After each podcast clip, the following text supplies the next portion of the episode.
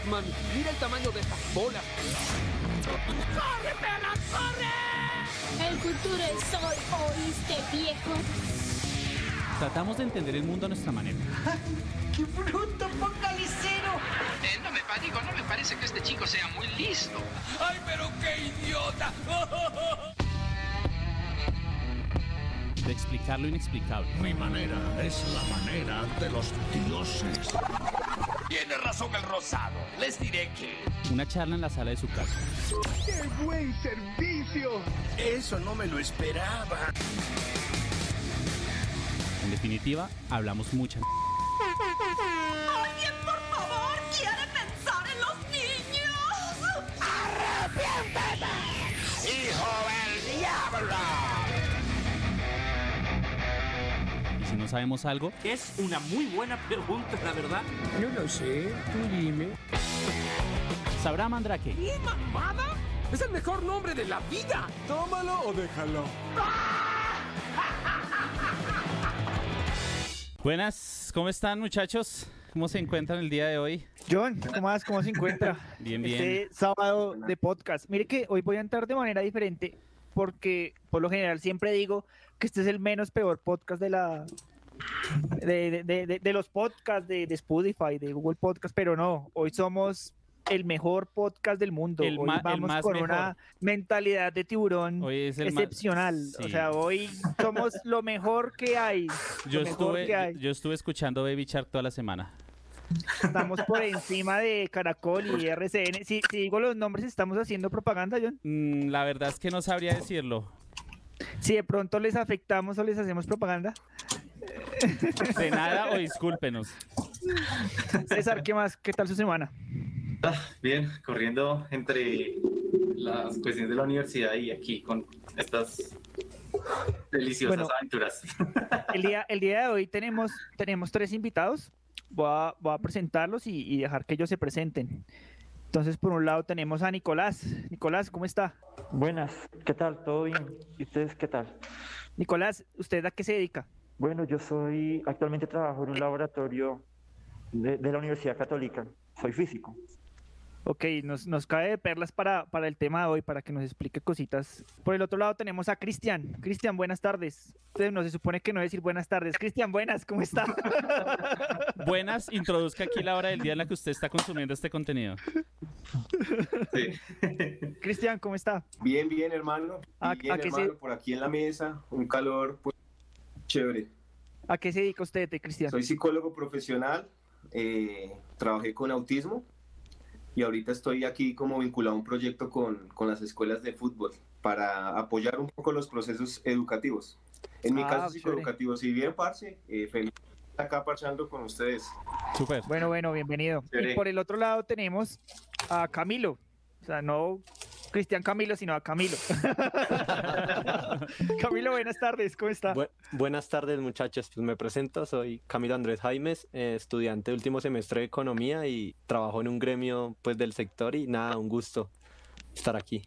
Bueno, bueno, bienvenido, bienvenidos a Bramandra, que bueno, y, y los tres gatos que dirigimos este, este podcast, ¿ustedes ya los conocen? ¿Han hablado con ellos? John, ¿cuál es el tema del día de hoy? El tema del día de hoy se llama gritó el coach. Mentiras de los vendehumos. Liberen a Barrabás, gritó el coach. Mentiras de los vendehumos. Bueno, para, para empezar esta, esta, esta charla amena, lo primero que tenemos que hacer es definir qué es, qué es el coaching. ¿Quién se le mide? ¿Quién se lanza al lago? ¿Qué es el coaching? ¿Qué podríamos llamar como coaching? Yo, yo te elijo. Eh, buenas. Eh, ¿Qué podíamos definir? Depende. De- la palabra coaching, pues literal la traducción del coaching es como entrenador, ¿no? Y se utilizaba originalmente mucho en el, o se utiliza todavía, ¿no? Sobre todo en, en los países donde se habla inglés para el ámbito deportivo. El típico entrenador que uno ve en las películas, el con el pito y el pito, el silbato y demás, con pito y por ahí. Porque usted cuando hablamos de coach, un coach realmente es un entrenador. Digamos Sí. que inclusive la palabra, la palabra utilizada en castellano fue como Sí. tachada por la Real Academia, que esa Ujú. palabra no se puede utilizar en castellano, en español, porque ya existe una palabra que es entrenador eh, pues para el término. O sea, ya empezamos mal. o sea, ya empezamos mal. Pero bueno, un, un, un coach es, según el término, es una persona que guía a otra en un proceso.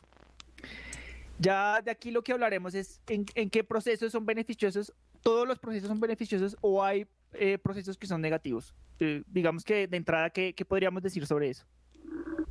Pues es que digamos que hay cierta definición en el coach porque yo, yo leí que, básicamente eh, es una persona que le ayuda a usted a, a, lograr sus metas, sus logros, ¿sí? En cierto sentido, por ejemplo, un coach, un personal trainer o un entrenador en un gimnasio, sí se le podría atribuir este tipo, ¿sí? Su logro es eh, desarrollar masa muscular, pues sí aplicaría. Ya la cuestión es cuando se tergiversa y se vuelve un poquito más oscuro el asunto. Bueno, pues para empezar, si un coach le va a enseñar a usted algo, se supone que ese coach debe ser especialista en eso, ¿no? Pues por lo menos si, si digamos, si para ser coach debería también uno tener cierta eh, profesión base, ¿no? Algo que lo sustente. Eh, y, y, a veces pues la educación física o la psicología también se pueden prestar para ese coach, el verdadero, ¿no? El que estamos hablando desde el principio. O sea, podemos hablar ya de varias clases de coach, ¿no? no, no sé si, si alguno de, de, los invitados me dirá si esto es lo cierto o no. ¿Podemos hablar de un coach negativo y un coach positivo, de cierta manera? ¿O realmente podemos decir que todo el coach es negativo? Pues, pero no tantos muchachos, no, se peleen. Pues a ver, si, obviamente no podemos decir que todo el coach es negativo si tenemos en cuenta los coaches, eh, los que estábamos hablando hace un momento. Un coach de deportes no es, es, bueno, es positivo, es necesario, es útil, tiene una función en la vida y en la sociedad. Bueno, ¿de dónde sale el coach? ¿Por qué se crea el coach? ¿Qué creen ustedes? Pero hoy están peleándose por hablar todos.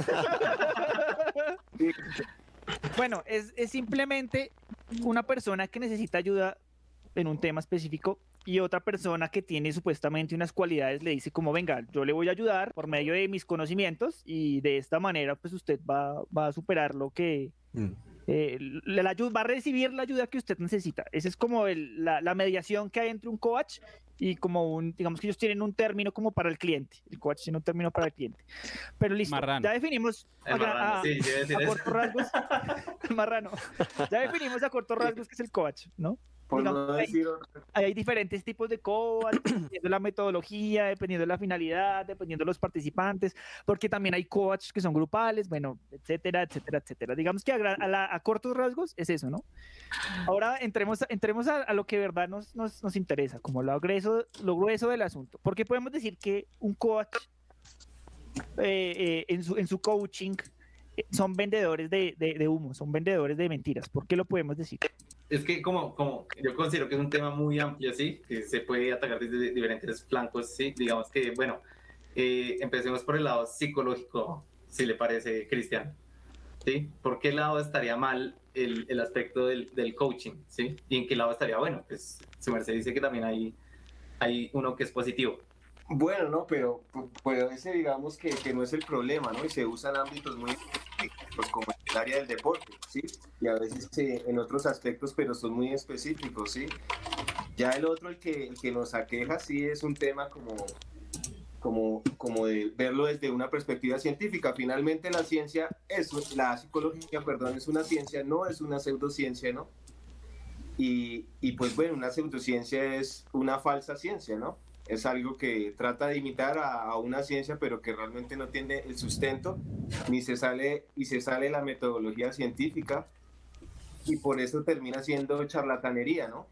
Más allá, porque digamos que un coaching puede ser esas señoras que hablan de que eh, el coronavirus era una vaina que los chinos se inventaron para hacernos daño. Para, obligarnos, para obligarnos a meternos la vacuna para que nos controlaran con las antenas 5G. Y que nos controle Bill Gates. El chip, el chip.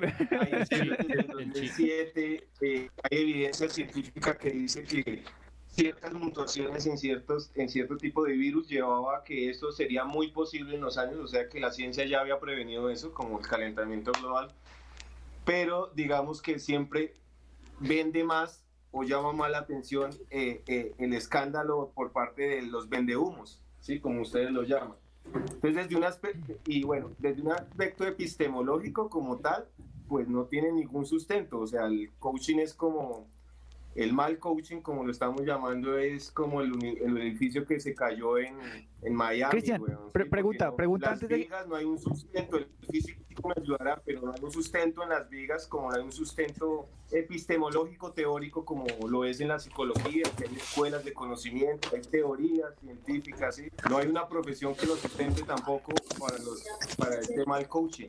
Sí, no hay un rigor científico. práctica. Cristian, pregunta. No hay un rigor eh, sí. ¿usted, ¿Usted cree que sí, sí podemos hablar de un buen coaching y un mal coaching? O sea, ¿sí podríamos decir así? ¿Sí podríamos decir eso? ¿O realmente todo el coaching es Lo que malo? pasa es que, pues es que el, el- la mayoría de coaching es, es, es pura, pura charlatanería. El concepto, ¿qué podemos hacer? Sí. Hasta hablar de coaching, sí, porque es que si me dices bueno o malo, pues me gustaría otro- unos términos mejores, no sé, funcional y perverso, no sé. Pues es que sí, si hablamos de buen, de- hablamos de buen coaching, esa- podríamos hablar valor, ¿no? profesionales, ¿no? Claro. Es que eso es a ese punto voy, o sea, si hablamos de un buen coaching, de un buen coaching para que le ayude a pasar usted la depresión, pues ya no estaríamos hablando de un coach, estaríamos hablando de un psicólogo, de un psiquiatra, ¿no? Claro, no hay un coach no tiene implicación legal. Imagínate un coach tratando la depresión, diciéndole a, una- a un depresivo que debe reírse, que debe levantarse. No esté triste y ya. Sí. Exacto. Cobre. Pero pasa mucho. Pídale pasa al mucho. universo. Hagamos que conspire el. Pero pasa no. mucho, pasa mucho. Yo creo que hay, hay mucho, hay mucho, hay mucho coach atendiendo a gente con problemas, eh, con, con dolencias mentales y graves y, y- y es los que, hay.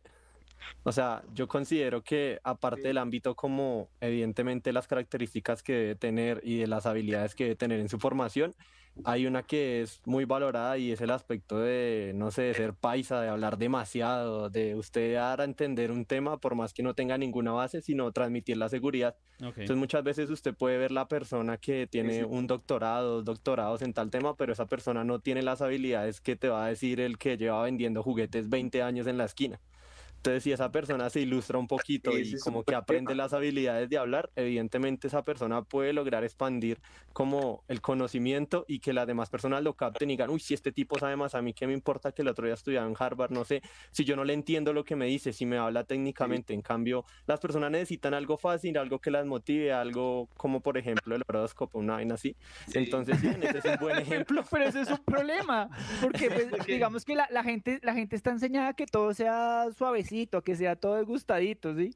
Eh, Les decía yo en un principio, eh, Sí, fue off, off records, fuera, fuera, fuera de es cámaras, fuera de grabación, de que por favor trataran de hablar con términos sencillos, que por favor que no era una charla académica, precisamente por lo mismo, porque la gente está adecuada a, esos, a esa terminología sencilla, a, a que todo sea desmenuzadito, y esto es Sí. una de las artimañas que utilizan los.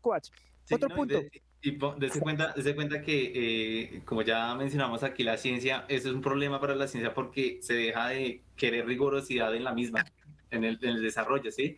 Y aquí Uriel, eh, perdón, Nicolás, nos podrá, nos podrá orientar mejor. eh, usted sabe de este tipo de pseudociencias que utilizan como herramientas para que las personas crean en esto, ¿sí? Su merced, ¿qué opinión tiene? Porque su merced como físico, eh, muchas veces este tipo de coach utilizan la física cuántica, la memoria del agua, que cosas así, que a la final un Las vibraciones del universo. no existe. ¿sí? Entonces, El merced- cosmos.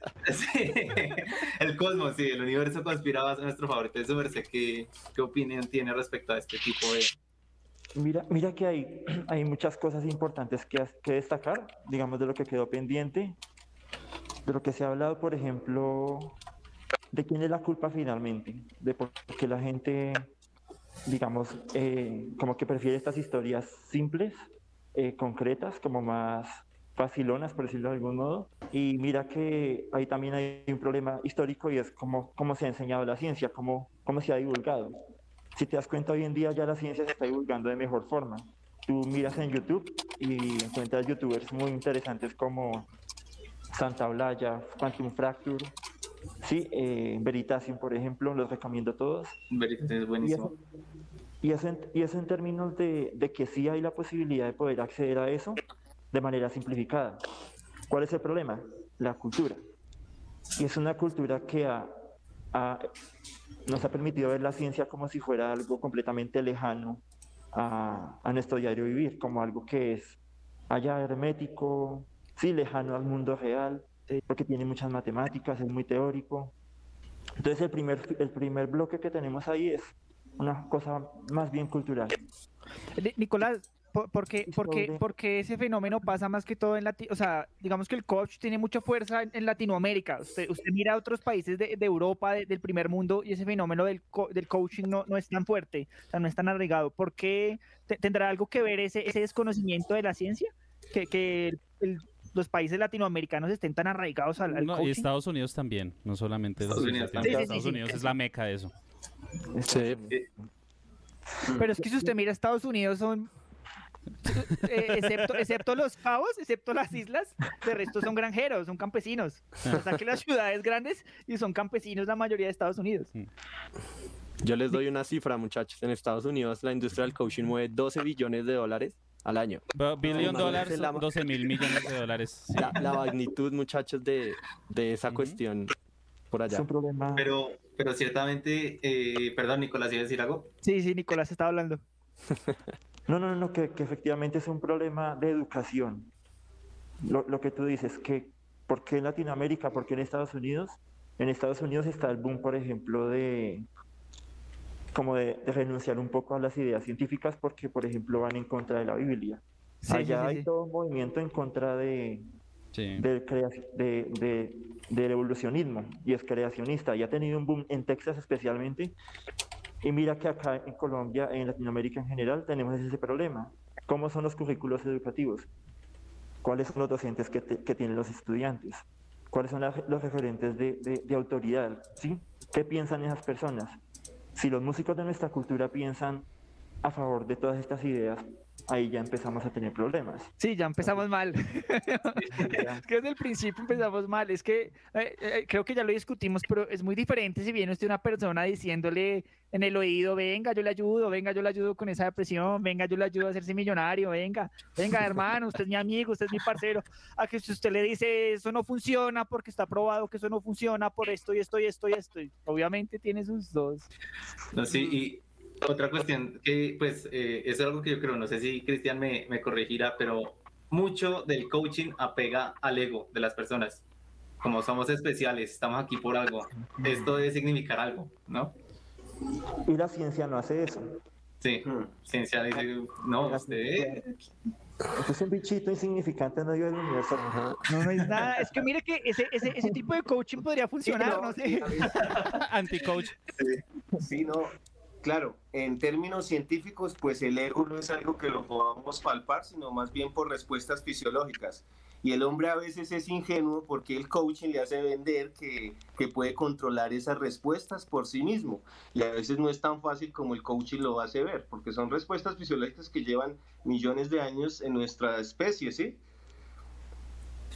Entonces, sí, claro, entonces por eso esa esa secreción de testosterona que yo siento a, cuando me pasa algo bueno, cuando creo que voy a ser alguien más que otro, a lograr mis metas, esa sensación es placentera, es dopaminérgica, ¿sí? Nos gusta, ¿sí?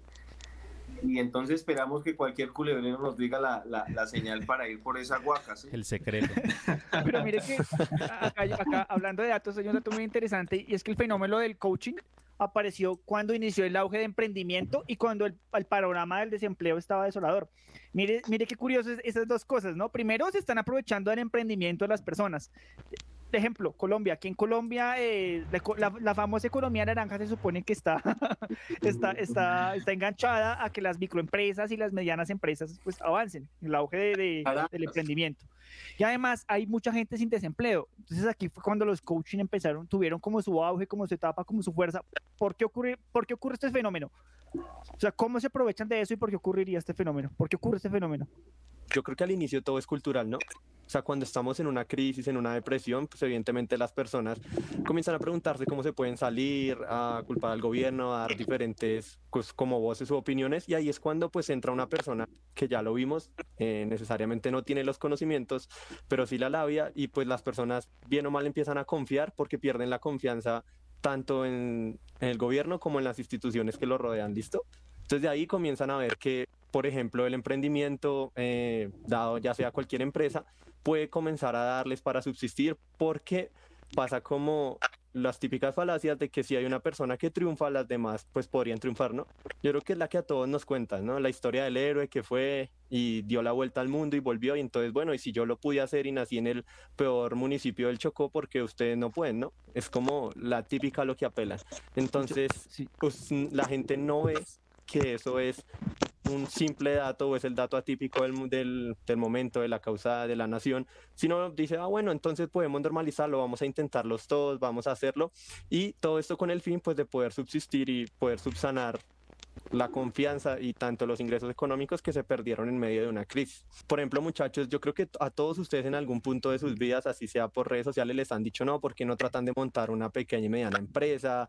porque no tratan de tener un emprendimiento? porque la, la, la? Entonces, el punto es que, por ejemplo, les traigo una cifra de la Asociación Colombiana de Pequeñas y Medianas Empresas, que es ACOPI, en el cual dice que, por ejemplo, de las, el 62% de las pequeñas empresas y medianas empresas en Colombia no tienen un acceso a financiamiento. ¿Qué, ¿Qué, conlleva esto? Que en el tan solo en primer año la mitad de las empresas que se crean no sobreviven. ¿Listo? Y el 20% solo sobrevive después de tres años. Entonces ahí es una, un, como un tema interesante tratar de constatar lo que verdaderamente nos dice el coaching con la realidad económica que se vive pues en el momento, ¿no?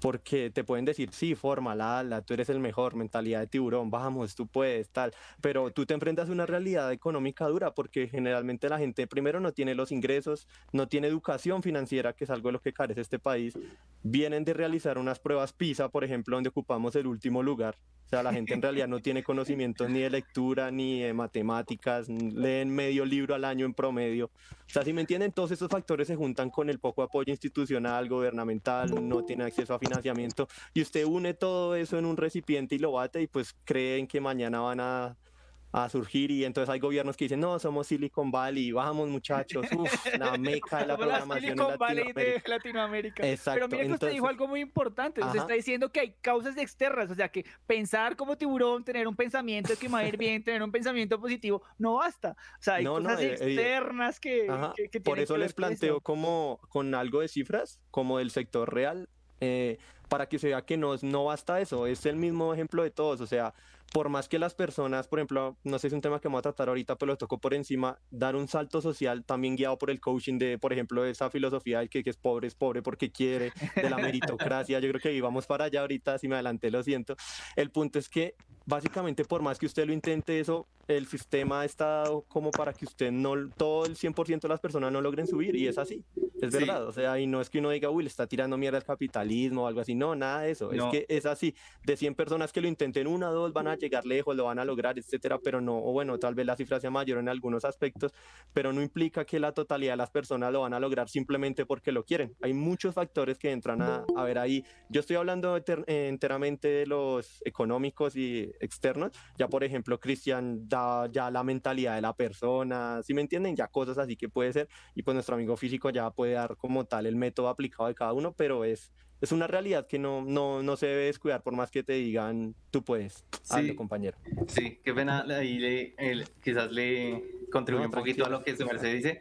Dale, sí. Eh, eso es un problema, ¿sí? Porque, pues, digamos, yo, para Mandrake, yo, yo he tratado de sacar, digamos, un contenido alternativo y uno se pone a leer ciertos informes sobre empleo, sobre pago de eh, salarios, aumento salarial en porcentaje, no en valor, y no es, no, no está creciendo al mismo nivel que quizás crece la inflación o el precio de otras cosas. También eh, es un hecho que el empleo informal en este país eh, es una cuestión muy compleja, ¿sí? Porque es que, ¿cómo decirlo? Lo voy a decir de una manera algo tosca tal vez, pero el problema es que Bótelo, bótelo. si Dale, dale, usted- dale, dale. desde la persona que tiene una microempresa hasta la persona que tiene un puestico de dulces en la esquina en el centro es un emprendedor en este país. Sí. Sí, sí, sí, es que es que emprendedor, es que es emprendedor, no es tener usted una empresa eh, legalmente constituida, una microempresa legalmente constituida, una mediana empresa legalmente constituida. Emprendedor es una persona que simplemente se co- consigue el sustento de formas eh, diferentes a las habituales porque le toca, porque Mm, quiere, pues, pues, ahí podemos enumerar, ahí podemos enumerar un montón de aspectos. Pero es que emprender, emprender no es, no es tener algo legalmente constituido, que es como piensan las personas, ¿no? Este, el fotógrafo que vende fotos en el centro centro están prendiendo. Sí. Y, y vende fotos en el centro no es porque necesite un coach. Sí. ¿Qué necesitas comer? Necesitas comer. eso, exactamente. Ya hay cosas que se salen de las manos de, de, de, de- ya de, de cuando usted constituye una empresa o cuando usted emprende, ¿no? Y realmente no, no tiene nada que ver con coaching. Es- Eso que estás diciendo es, es muy importante porque mucha gente cree que, por ejemplo, esos pocos que logran salir adelante empezaron desde cero sin analizar, por ejemplo, los privilegios que puedan tener. Y resulta que tú miras la historia de esas personas, ah, mira, tenía contactos, tenía un tío que tenía no sé qué lugar, ¿sí? Eh, Sí. Entonces eso es Esa- como lo que... Es como Esa la, es la típica, la típica historia de besos. y No, no, no, de Bill Gates, de Bill Gates. de Bill La gente cree que, la- la- que la- la- hay mucha gente que no sabe, no, hay mucha gente que no sabe y es que la mamá de Bill Gates era secretaria del CEO de IBM. No, y, y de Bill Gates, espere que Nicolás está que se habla. No, no, no, continúa, continúa, ahí está. Ah, bueno, de creo que Gates. de- de- detrás de la historia de Bill Gates hay, hay una, unos engaños y unas maromas que digamos que No, y no solo- legalmente, no- legalmente él no consiguió todo lo que No, es y no ahora, solo ¿sí? eso, o sea, el, el- el- el- el- la palanca que él tuvo para iniciar toda esta vuelta fue la mamá. Y eh, Elon Musk, uno ve, no, Elon Musk, que no sé qué, el man es un genio. No, pues la familia de ese man son dueños de unas que tomaron incluso a la fuerza unas minas de esmeraldas en Sudáfrica y un poco de sí, sí. torcidos. Sí, es que detrás de- Jeff Bezos Sí. inició Amazon con un préstamo de 350 mil dólares que le hicieron los papás. O sea, eso no es como que me desperté un día y... y- y- No, no, mire, un dato, un dato, un dato. Estaba leyendo que hace un artículo que mencionaba que los verdaderos millonarios y ricos del mundo no son los que aparecen en la revista Forbes. Mm. Los verdaderos ricos y millonarios son los que no aparecen en la revista Forbes, ¿no? Que son las realezas del mundo, que son los dictadores del mundo, o sea, que son millonarios, millonarios, pero no aparecen en la revista Forbes porque su riqueza no es... Eso, Sí, eso- la eso- revista eso Forbes ya no va a aparecer no necesitan ni emprender. pues, ¿para qué? Sí, no Bueno, vamos a hablar de, de las cosas que sacan de quicio de un mal coach, ¿no? Las frases de psicología barata. O sea, reconocer a un coach estafador es, es fácil, ¿no? Porque usted lo va a decir, va- lo va, lo va a ver diciendo frases como, si quieres, puedes, ¿no? No pain, no gain. Sí, lo- o sea, como los que dicen, los que dicen que algo es imposible deberíamos dejar de decirlo y más bien intentarlo. No, pues que son frases que no tienen sentido, pero son frases que dicen. Esa es una de las maneras de conocer a un coach estafador. ¿Qué piensan ustedes de eso? ¿Qué tienen que ustedes eh, que decir al respecto de las frases de psicología barata? No, no, pues yo estoy, las en la que más me frustra es esa frase que dice que tenemos que pensar en positivo para que vengan cosas positivas, como que vamos a traer, no sé por qué fuerza cuántica, vamos a traer el positivismo. O si piensas cosas negativas, yo me imagino aquí que todos crecemos bajo una crítica social muy áspera con estos gobiernos que tenemos, ¿sí? Y entonces imagínate, uno es el, el terror del coach, porque el coach te dice que si criticas mucho, si piensas muy negativo, pues yo crecí pensando negativo con este país, porque pues, leer la historia es pensar negativo, razón no, no, tiene Lucas. Bueno, eh, eh, Sí. en- en- económicamente hay muchas frases, ¿no? Una de esas, de las, de las, de las más famosas, usted ya la mencionó, el pobre es pobre porque quiere. ¿Qué, qué tan cierto es eso? No, porque quiere, por ejemplo. El pobre es pobre porque sí, no, el pobre. yo- a ver, hay, hay un experimento, hay, hay una. hay- hay- hay- supongamos que todos vamos a jugar Monopoly. Pues nadie va a poder jugar Monopoly si usted arranca y no le da plata. Lo funciona Sí, sí, sí. exactamente. ¿Cuál es el juego más capitalista que existe? El Monopoly. Monopoly Sí, todo el mundo empieza el- con, el- con una plata y pues ya depende de lo que haga. Ahí sí, ahí sí, ya como que depende de sí de lo que haga y cómo lo haga. Puede echar para arriba ma- mejor o peor. El título lo dice todo. Pero juegue Monopoly y ahora coja, dele a la mitad de los jugadores plata, dele al, al 10%, dele mucha plata y al 70% no le dé plata y póngalos a jugar Monopoly. Y, eso- y, y- cómo se dan en la mula. y- y dígales, que, y dígales que están perdiendo porque quieren, a ver qué le responden. Eso, eh, eso es nivel, ju- jugar nivel Latinoamérica. Exactamente. yo creo, yo añadiría ahí un tema muy interesante que ustedes mencionan de, por ejemplo, la movilidad social. Lo están trabajando tal cual. Entonces, por ejemplo, en nuestro país es muy difícil dar ese salto de movilidad social. En un ranking que hicieron eh, hace un año del, de 43 puestos quedamos como en el 37. O sea, para que vean el nivel de desigualdad que existe en este país con respecto a que si los padres trabajaron en un, des- en un determinado empleo, los hijos generalmente pueden trabajar ahí o no pueden dar la movilidad social. Tienen que pasar varias generaciones para que llegue a haber una movilidad social que es tremendamente difícil. Otro tema que tocó ahí en su compañero fue, por ejemplo, el tema de las herencias. Ese tema Tomás Piketty, un reconocido economista, lo trata y, por ejemplo, él dice que se deberían grabar y es algo con lo que yo estoy totalmente de acuerdo porque, por ejemplo, digamos, Paris Hilton recibió la herencia de sus padres de los Hilton y ¿qué hizo? O sea, ¿qué hizo con eso? No aportó nada al mundo, no fue nada productiva. Sí, tal vez unos programas por ahí en TV, pero pues dudo que eso No, y, sea y ella como se, y ella se presenta como empresaria y emprendedora. Ajá, tal cual. Puede ser, Sí ella sucede puede con- ser coach. sí sucede con mucho. Ajá. Ella como empresaria y emprendedora. E- ellos, eso, eh, ellos gozan lo que verdaderamente en vida no trabajaron, no hicieron, si me entienden? No se esforzaron, he dado el punto de la palabra, entonces eso es una frase como, o un tema muy complicado del cual debería pues tener solución porque en verdad motiva, ¿no? Muchos de esos coaching son tipos así, que heredaron dos casas, un carro y no, si yo puedo, tú puedes, porque mira que estudiamos en el mismo colegio. Ah, sí, pero detrás había otra historia diferente, ¿no? Detrás yo tenía mejores condiciones económicas que las tuyas, ta, ta, ta, y así sucesivamente. Entonces, la brecha se agranda y yo creo que es un tema, pues, que se debería tomar gubernamentalmente, solo que, pues, imagínense si se grabaran cómo sería el borolo de las... Que- que- claro, sería diferente. ¿Qué puede hacer uno cuando le salen con estas frases baratas? Por lo general, estas frases baratas son, eh, son, son fáciles de debatir. ¿Qué puede hacer uno? Cuando le, le salen con esas frases baratas. Por lo- Mm, porque yo, por lo general yo- uno... yo- a mí me pasó algo parecido, eh, me pasó esa situación con una persona, de hecho. Entonces yo tenía la ma- yo, yo, yo tenía la costumbre al principio, lo que hacía era subir, él subía estados a WhatsApp. Y yo en plan de, de, de, de, de- en plan de, de joderle la vida nomás, yo le decía, yo siempre buscaba la forma de refutarle el, el comentario. Entonces yo le refutaba el comentario y le decía, pues de una forma lógica le refutaba el comentario, pero resultaba chistosa porque, porque pues la, sí, el coment- el- la frase como tal era demasiado irracional, demasiado mágica. Y, y llegó el punto en el que nos agarramos un día por esa vaina, entonces tocó bloquearlo y no volvimos a hablar. Yo creo que eso es lo que hay que hacer. lo mejor que uno puede hacer es- O sea, Eh, prácticamente hablando con un uribista. Uy. Uy, Eh, no eh, porque- La cúpula del show es uribista, ojo. No, no, no, somos Yo me reunionistas. imagino ese coach, Y eso, eso porque eso ya, ya parece una, una religión. Pero, venga, eh, yo le quería preguntar a Nicolás, su merced, ¿qué opina de estas teorías pseudocientíficas? Como eh, atraer las cosas con la fuerza, bueno, la fuerza de la atracción, es que ya, yo no, de eso no sé. La forma del agua, eh, el universo conspira a nuestro favor. No me Eh, imagino a, no, a Newton levantándose de la tumba. No, yo no me imagino, no me imagino un cuad diciéndole a Newton, pero es que usted tiene que levantarse temprano obvio. para lograr sus metas. Ese es el secreto, por eso es que no echan para adelante. ¿Sabes qué es curioso? Por ejemplo, si pensamos, por ejemplo, en la astrología, fue, el fue un mismo personaje el que se dio cuenta de que tenía que cambiar un poco el esquema, que fue eh, Nicola- eh, Kepler. Nicolás Kepler, no sé si han escuchado de, de- Sí, sí, sí. Sí, claro. Este hombre eh, simplemente él era astrólogo, realmente él era astrólogo y a él le pagaban los reyes por vaticinar su futuro, por saber que cuando iba a cruzar un determinado astro en un lugar del cielo específico iba a llegar riqueza y pasaba. Sí, y la sociedad misma se comportaba para que el rey obtuviera riqueza.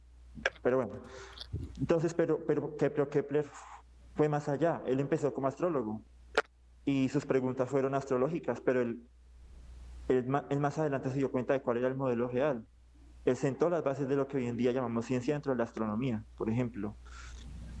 Y es importante verlo porque mucha Sí, gente hoy en sí, día sí. acude a la astrología. Otra cosa, una pseudociencia de pronto la que no hemos eh, dialogado, no es tan hostil, no es tan peligrosa como memoria del agua, la homeopatía, por ejemplo. Más y la homeopatía también.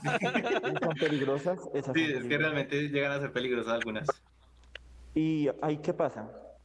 Eh, que se conoce parcialmente la teoría moderna de la física y se aprovechan de los huecos conceptuales que se tienen actualmente en la ciencia. Entonces, por ejemplo, en mecánica cuántica, que es el... Yo, yo creo que si algún coaching te va a tratar de convencer, te va a meter esas ideas de cuántica. Es lo que está de moda ahorita. Le están dando lo que está de moda. al tema, pero de forma absurda. La ciencia más prostituida. Sí, la- Porque, porque hay unas malas lecturas de lo que es la mecánica cuántica. Eh, se, se tiene la noción de que como no conocemos cómo es el sistema en sí, hasta cuando lo observamos, Entonces, eso junto con la- el entrelazamiento cuántico, que es un fenómeno que ocurre, y es que simplemente un sistema físico está entrelazado con su entorno, y por, y por eso cuando tú lo observas, esa es una interpretación muy bonita, cuando tú observas el sistema, te entrelazas con él y obtienes el resultado porque estás entrelazado con él. Eso es un resultado científico, es, pero tiene, tiene, tiene un terreno metafísico porque es que no es comprobable. De por sí actualmente hay nueve interpretaciones, digamos, de todas las... Hay muchísimas, pero como las más clasificadas son nueve, nueve interpretaciones de la mecánica cuántica, de ese pequeño problema que es el entrelazamiento, y por otro lado el hecho de que, de que la cosa es cuando la observas. Si no observas, no puedes saber cómo es la naturaleza. Entonces, Entonces, ahí- esas dos ideas, claro, de ahí se cuelgan ellos y ahí dicen, ah, entonces todos somos uno. Yo estoy entre- entrelazado con el entorno.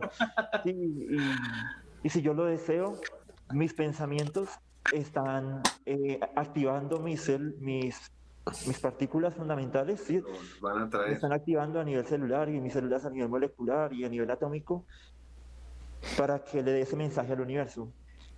Pero si al universo no le importa, no, no le importa que que yo que soy una unión de moléculas que le va a importar una micromolécula.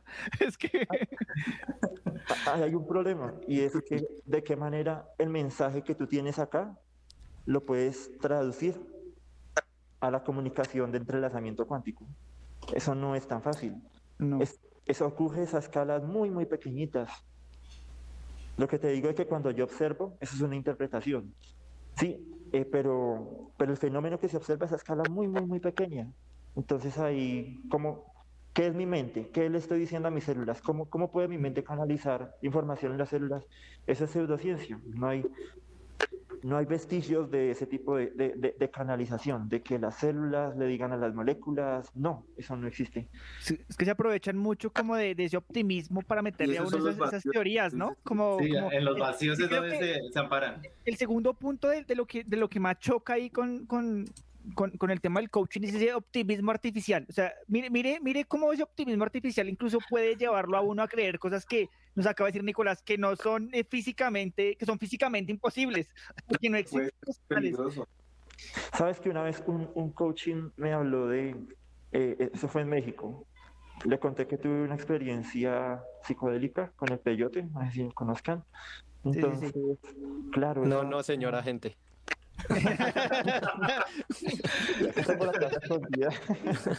Un amigo, un amigo tuvo, Sí, no, no, por favor. un amigo tuvo una experiencia psicológica. Señor, entonces.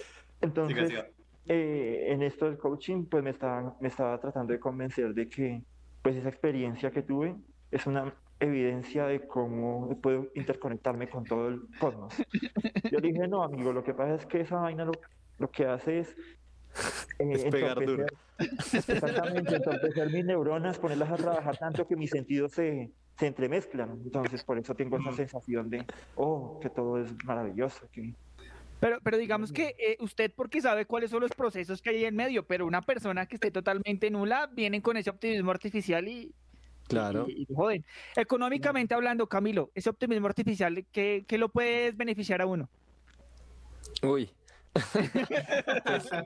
Pues, es que lo que sucede, muchachos, pues yo no diría mucho, o sea, diría beneficiar en el sentido que usted siente como que podría lograr alguna pequeña meta o dar, por ejemplo, un paso en su proyecto, ¿no? Pero necesariamente estoy, sigo en mi idea que depende de muchos factores llegar a una solución o evidentemente que usted pueda lograr su proyecto de fondo, no, no, no va a servir de mucho, simplemente va a dar como pues un pequeño impulso y ya, incluso en la teoría económica se dice que, por ejemplo, digamos, a cuando ustedes les pagan, cuando todos reciben el salario, la gente de por sí tiende a sentirse como con dinero, que tiene Sí, muchísimo sí. dinero, que tiene plata. Entonces, ¿eso qué hace? Que ellos eh, consuman más. Le dan incentivos a su consumo y van y consumen más porque sienten que tienen dinero y luego como, uy, fue madre, ya no lo tengo, ¿verdad? Entonces aquí es como un aspecto más o menos eh, similar en el cual pues hay como un impulso, un boost hacia ellos para que logren alguna cosa, pero de ahí a lograr sacarla completamente, no, yo diría que en, en un dado aspecto incluso es negativo por lo que les acabo de comentar. Entonces no sé si estoy emprendiendo y ya, ah, mi negocio va como bien o estoy haciendo algo yo, ah, pues ya que tengo dinero, ¿por qué no me lo gasto? ¿Por qué no hago otra cosa? Si me va a entender, ya ahí va como por el punto de, de que ya se va más por el consumo que por verdaderamente lo que puedan sacar de ahí. Sí, esa es otra cuestión que yo quería decir hace rato. Digamos que en esta cuestión de las pirámides, sí, a todos nos han invitado, a todos nos han agregado para invitarnos a, a un proyecto.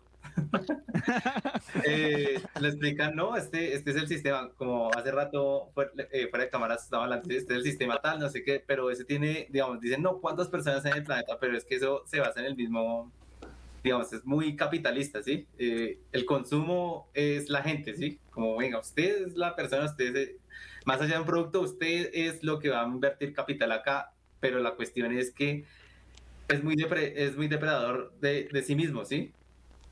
Porque los de abajo va a llegar un punto en donde los de abajo ya no van a poder meter más gente y bueno, se desbarata todo eso. Y en cierto sentido es parecido a la idea del capitalismo cuando, bueno, yo pienso así, no sé si aquí alguien piensa distinto. Eh, eh, a muchos niveles todo es un despropósito porque el sistema capitalista, eh, digamos que parte del supuesto de la producción infinita en un país, en un país, en un, en un mundo finito, ¿sí? Entonces, sí o sí, esta vaina se va a acabar. Al universo no le importa quién es Jeff Bezos. Sí, sí, pero lo que pasa es que ahora están capitalizando recursos que antes no se capitalizaban. Las personas ahora son un capital, los sentimientos son un capital. la palabrería, la palabrería barata es un capital, hasta, hasta eso han, capitalizado. ¿sí? Entonces, en este show somos ricos.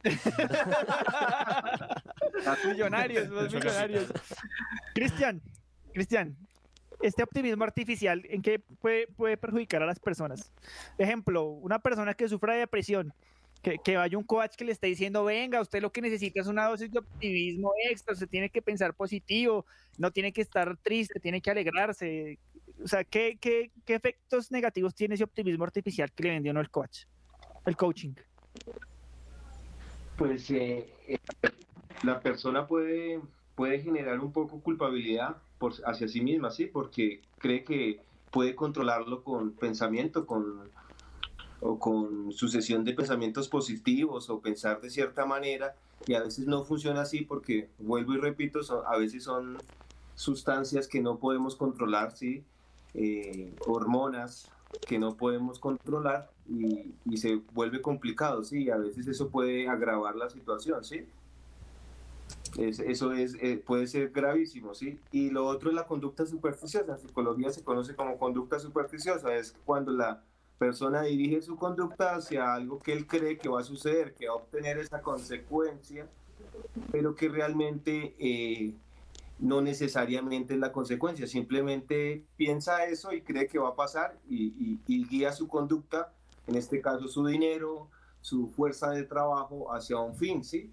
O, o, cree que va a perder kilos con Herbalife. No es así. no, Nicolás, póngale cuidado. El, tercer punto es la cero autocrítica. Eh, lo que ellos dicen es que ellos no tienen que criticar su método porque el método de ellos es infalible. ¿Qué tan cierto es esto mirándolo desde, desde la ciencia? O sea, ¿es posible decir que hay métodos que son totalmente infalibles? Si un método te dice que es infalible, no es ciencia y no es confiable. Precisamente la falibilidad, la posibilidad de, de que tú o con un equipo experimentado eh, puedas hacer la prueba y verificar los, los alcances reales de, de, lo que se dice, eso, ahí donde tú dices, vale, la ciencia. Pero siempre va a haber un margen de error para decir esto es falible, o sea, esto es absoluto. Eh, absoluto como, como lo entienden ellos. Porque las cosas en ciencia se hacen absolutos en tanto muchas personas de diferentes contextos experimentales, diferentes laboratorios en Rusia, en China, en Estados Unidos, en Japón, por ejemplo, llegan al mismo resultado. Entonces uno dice, ah, eso se vuelve una verdad absoluta. Cualquier persona que llegue a hacer el experimento se va a dar cuenta de que va a llegar a resultados parecidos. Pero eso no quiere decir que sea infalible. Ok. ¿Por, qué cree usted que, que, entonces en, este caso los coaching siguen reproduciendo sus métodos digamos que en, el, tema, en el tema cuántico? ¿Por qué siguen reproduciendo estos, estos discursos si realmente no les da resultado? Yo creo que la, la, gente es consciente, la gente se autoengaña. O sea, la gente, por ahí ahorita lo dijeron, y es sobre los sesgos que nosotros tenemos. Nosotros vivimos en el presente y nos estamos actualizando ahora. No tenemos conciencia, por ejemplo, de toda nuestra historia, de todas las decisiones que hemos tomado y todas las variables que han que han estado, digamos, ahí, ahí metidas a la hora de tomar una decisión y los resultados. Entonces decimos, no, eso falló fue porque esta persona me hizo, voy a decirlo así como se piensa en este país, eso falló porque esa persona me está haciendo brujería. eso, falló, eso falló porque, eh, o, ves comentarios también, eso falló porque no, no, no te sentías realmente involucrado contigo mismo. Y es una cosa tan subjetiva que no puedes decirle a la otra persona, ¿qué es eso? O sea, ¿qué debo sentir realmente? Y es ahí donde la ciencia llega y, por ejemplo, te conecta cositas al cerebro y dice, no, por ahí no es. Por, ese lado no es. por ahí no. ¿por qué no hay millonarios siguiendo coach? ¿Por qué los millonarios, por qué la, gente más rica del mundo son los que hacen coaching? ¿Por qué los pobres no podemos hacer coach? Porque toca tener los recursos, no mentiras. Eh, no, es, yo, yo creería que es, es un tema de que evidentemente se prueba cuando una persona ya tiene pues eh, muchísimo dinero, que no, no, el camino del coach evidentemente no te va a llevar allá o sea, un coach más mal hablado no te va a llevar a tener lo que ellos tuvieron desde un comienzo. Ellos saben que tuvieron que poner su esfuerzo, las condiciones, pues ya hablamos tanto de, por ejemplo, familia, ideales, gobierno, las tranzas que hicieron, todo eso lo llevaron a estar en el lugar donde evidentemente ellos están. No es como que llega, salga Elon Musk y no, muchachos, les recomiendo seguir arroba tal coach. Él fue el que me hizo que yo fuera el hombre más rico del mundo o el segundo más rico del mundo. No, eso no, no funciona así. Lo otro con lo que yo a veces molesto es que ellos dicen como, no, mira, con este método te vas a volver rico, con este método vas a tener mucho dinero. Entonces ahí es donde yo le pregunto como, bueno, ¿y cuánto dinero tiene usted? ¿Cuántos millones tiene usted si ya probó el método en usted mismo? De verdad, o sea, si no le funciona a ellos es porque el margen de ganancia de ellos es simplemente la lora, la charla, lo que quieran vender, más no que eso en una condición real, pues evidentemente funcione. Por eso no ningún billonario al menos serio que yo conozca te va a decir, no, mira, yo llegué acá gracias a arroba ta ta ta y... Ningún billonario serio. Así. Creo que al revés ellos, va, ellos son como celosos pues en el punto de les siempre hablan como de su esfuerzo, las condiciones y cuando incluso hacen documentales como lo que hablaba ahorita John detrás de, de cámaras por así decirlo, de cómo fue verdaderamente que se hicieron ricos, pues yo la verdad no he leído en mis años de vida ninguno que diga, no, sí, que yo cogí un coach de Los Ángeles y no, ese tipo, mejor dicho, me arregló la vida y... No, pero, pero póngale cuidado que, eh, no sé, Camilo me corregirá, supone que no todo el mundo puede ser millonario. Es una falacia. Y le sí, la idea de que todo el mundo puede, pero es una falacia. ¿De cuándo la economía se da para eso? Es lo mismo, exacto. Es que para que se sostenga el sistema, ah, usted también me corregirá, para que se sostenga el sistema capitalista tienen que haber pobres. Sí, es, claro, porque la gente generalmente cuando tiene más ingresos, pues lo primero que ustedes harían, muchachos, sería no, evidentemente, seguir trabajando, no sé, en un call center o algo así, ¿no? Por obvias razones. Señor Entonces, ah, algunos, haciendo podcast. haciendo podcast. algunos empleos quedarían desiertos y pues lo que mencionó César fue muy importante porque el mundo también tiene recursos finitos, ¿no? Limitados. Entonces, Cristian, señor. De ahí, Ay, qué pena, Camilo, qué pena, continúe. Tranquilo, no, yo escuché a Cristian también, dale, Cristian. Cristian, Cristian. No, no, que sin pobres el juego se vuelve aburrido, como... Entonces, pues sí, tiene que haber, lastimosamente en, este, en los juegos del hambre, el, el, el, el jugador fundamental es el, colombiano a pie. La culpa es del cliente. Si eso, si eso no funcionó es porque usted lo hizo mal, porque es su culpa. ¿Qué, ¿Qué, tan cierto es esto? ¿Qué tan cierto es esto? ¿Qué se puede decir de esto? Ahí es una cuestión compleja porque, ¿cómo decirlo? Es como si usted... Es como si yo hiciera ciencia, digámoslo así, le aplicaron un método y el método no era el resultado que yo espero, entonces la culpa es de lo que yo trato de probar o bueno, de lo que estoy tratando de manipular para que me dé ese resultado. La culpa no es mía ni el procedimiento, es de eso que estoy tratando de manipular. Es muy...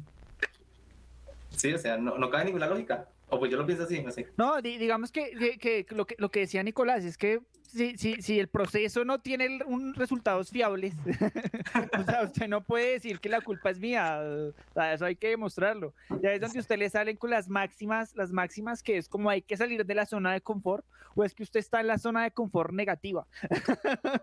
Uno tiene que salir de la zona de confort para, para emprender, para hacer... Parte nací en Colombia, siempre estoy en la zona de confort negativa.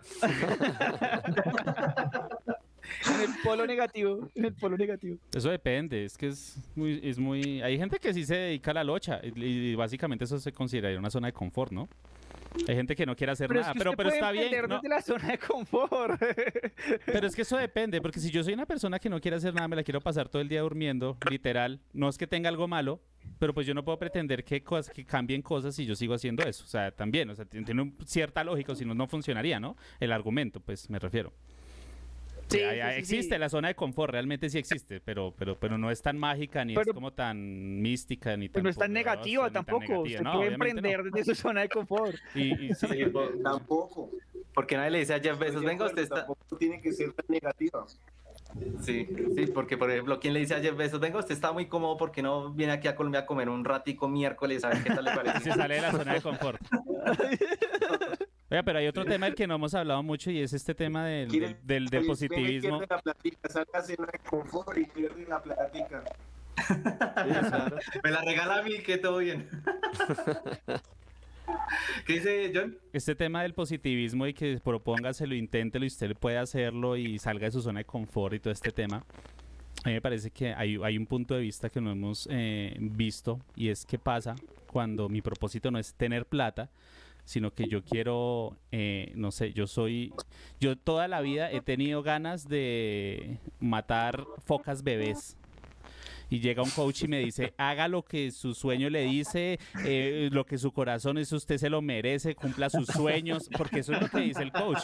¿Qué pasa si yo te, yo soy un enfermo que tiene un propósito súper baila en la cabeza y me, me trago un montón de coach y yo digo, oiga, ¿sabe que si voy a ir a matar esas focas bebé mañana mismo? Porque, porque, porque es lo que yo quiero hacer y yo me lo merezco porque es el propósito de mi vida. Es- suena chistoso y todo, pues no digamos que sean focas bebés, alguien que tenga algún trastorno, alguien que tenga algún rayo extraño, alguien Sí, que... algo, digamos que eso es, eso es de los más nocivos de los ejemplos. Los, el, más, el, más, el más bueno de todos los ejemplos. El menos peligroso. ¿De dónde sacó lo de focas bebés? ¿De Ah, pues que no quería decir, es que no quería Es- decir es el otra sueño, cosa. es el sueño de John. Sí, no, no quería decir otra cosa. es un eufemismo, es un No, literalmente, un enfermo Es sexual, por ejemplo, que quiera, tenga una fantasía súper rara que obviamente no se puede hacer y diga, Puede no, pues sabe que sí, voy a hacerlo y voy a... o- Es que yo pienso que no, no todas las causas se tienen que incentivar. Hay causas que usted no tiene que dejar de incentivar. O sea, Pero lo que el coaching le- vende es que usted puede hacer lo que usted quiera y lo que usted se lo proponga y lo puede lograr. Y, y se puede salir con la suya en lo que usted quiera. En su sueño, Bueno, ah, ¿qué- búsquelo. ¿Qué, qué dice el cúmplalo. psicólogo? ¿Qué tan nocivo es eso? no lo de matar pocas bebés, ¿no? Sino qué tan nocivo es que usted le estén diciendo que todo lo que usted piensa lo puede lograr. No, pues eh, digamos que muchos de nosotros no estamos acostumbrados a tener una buena educación emocional, ¿no? Entonces, seamos sinceros, si las generaciones nuevas, las anteriores a nosotros, no tienen tolerancia a la frustración, nosotros tampoco, y a veces frustrarnos nos puede generar mayores problemas emocionales. Es- es- eso yo lo veo un grave problema, porque la verdad nosotros no somos tolerantes a la frustración, nos frustramos muy fácil. Y a veces pensar tan positivo, ver que las cosas no se dan cuenta, puede ser frustrante. Y la frustración hace parte de eso también, de este proceso, pero, pero el coach no te lo va a, a enseñar de esa manera, ¿sí? Sí, es cierto, es cierto. pues es que, eh, digamos que uno de los postulados que ellos pasan es que ven la vida, como, ¿cómo decirlo? Como si fuera una línea recta. ¿Sí?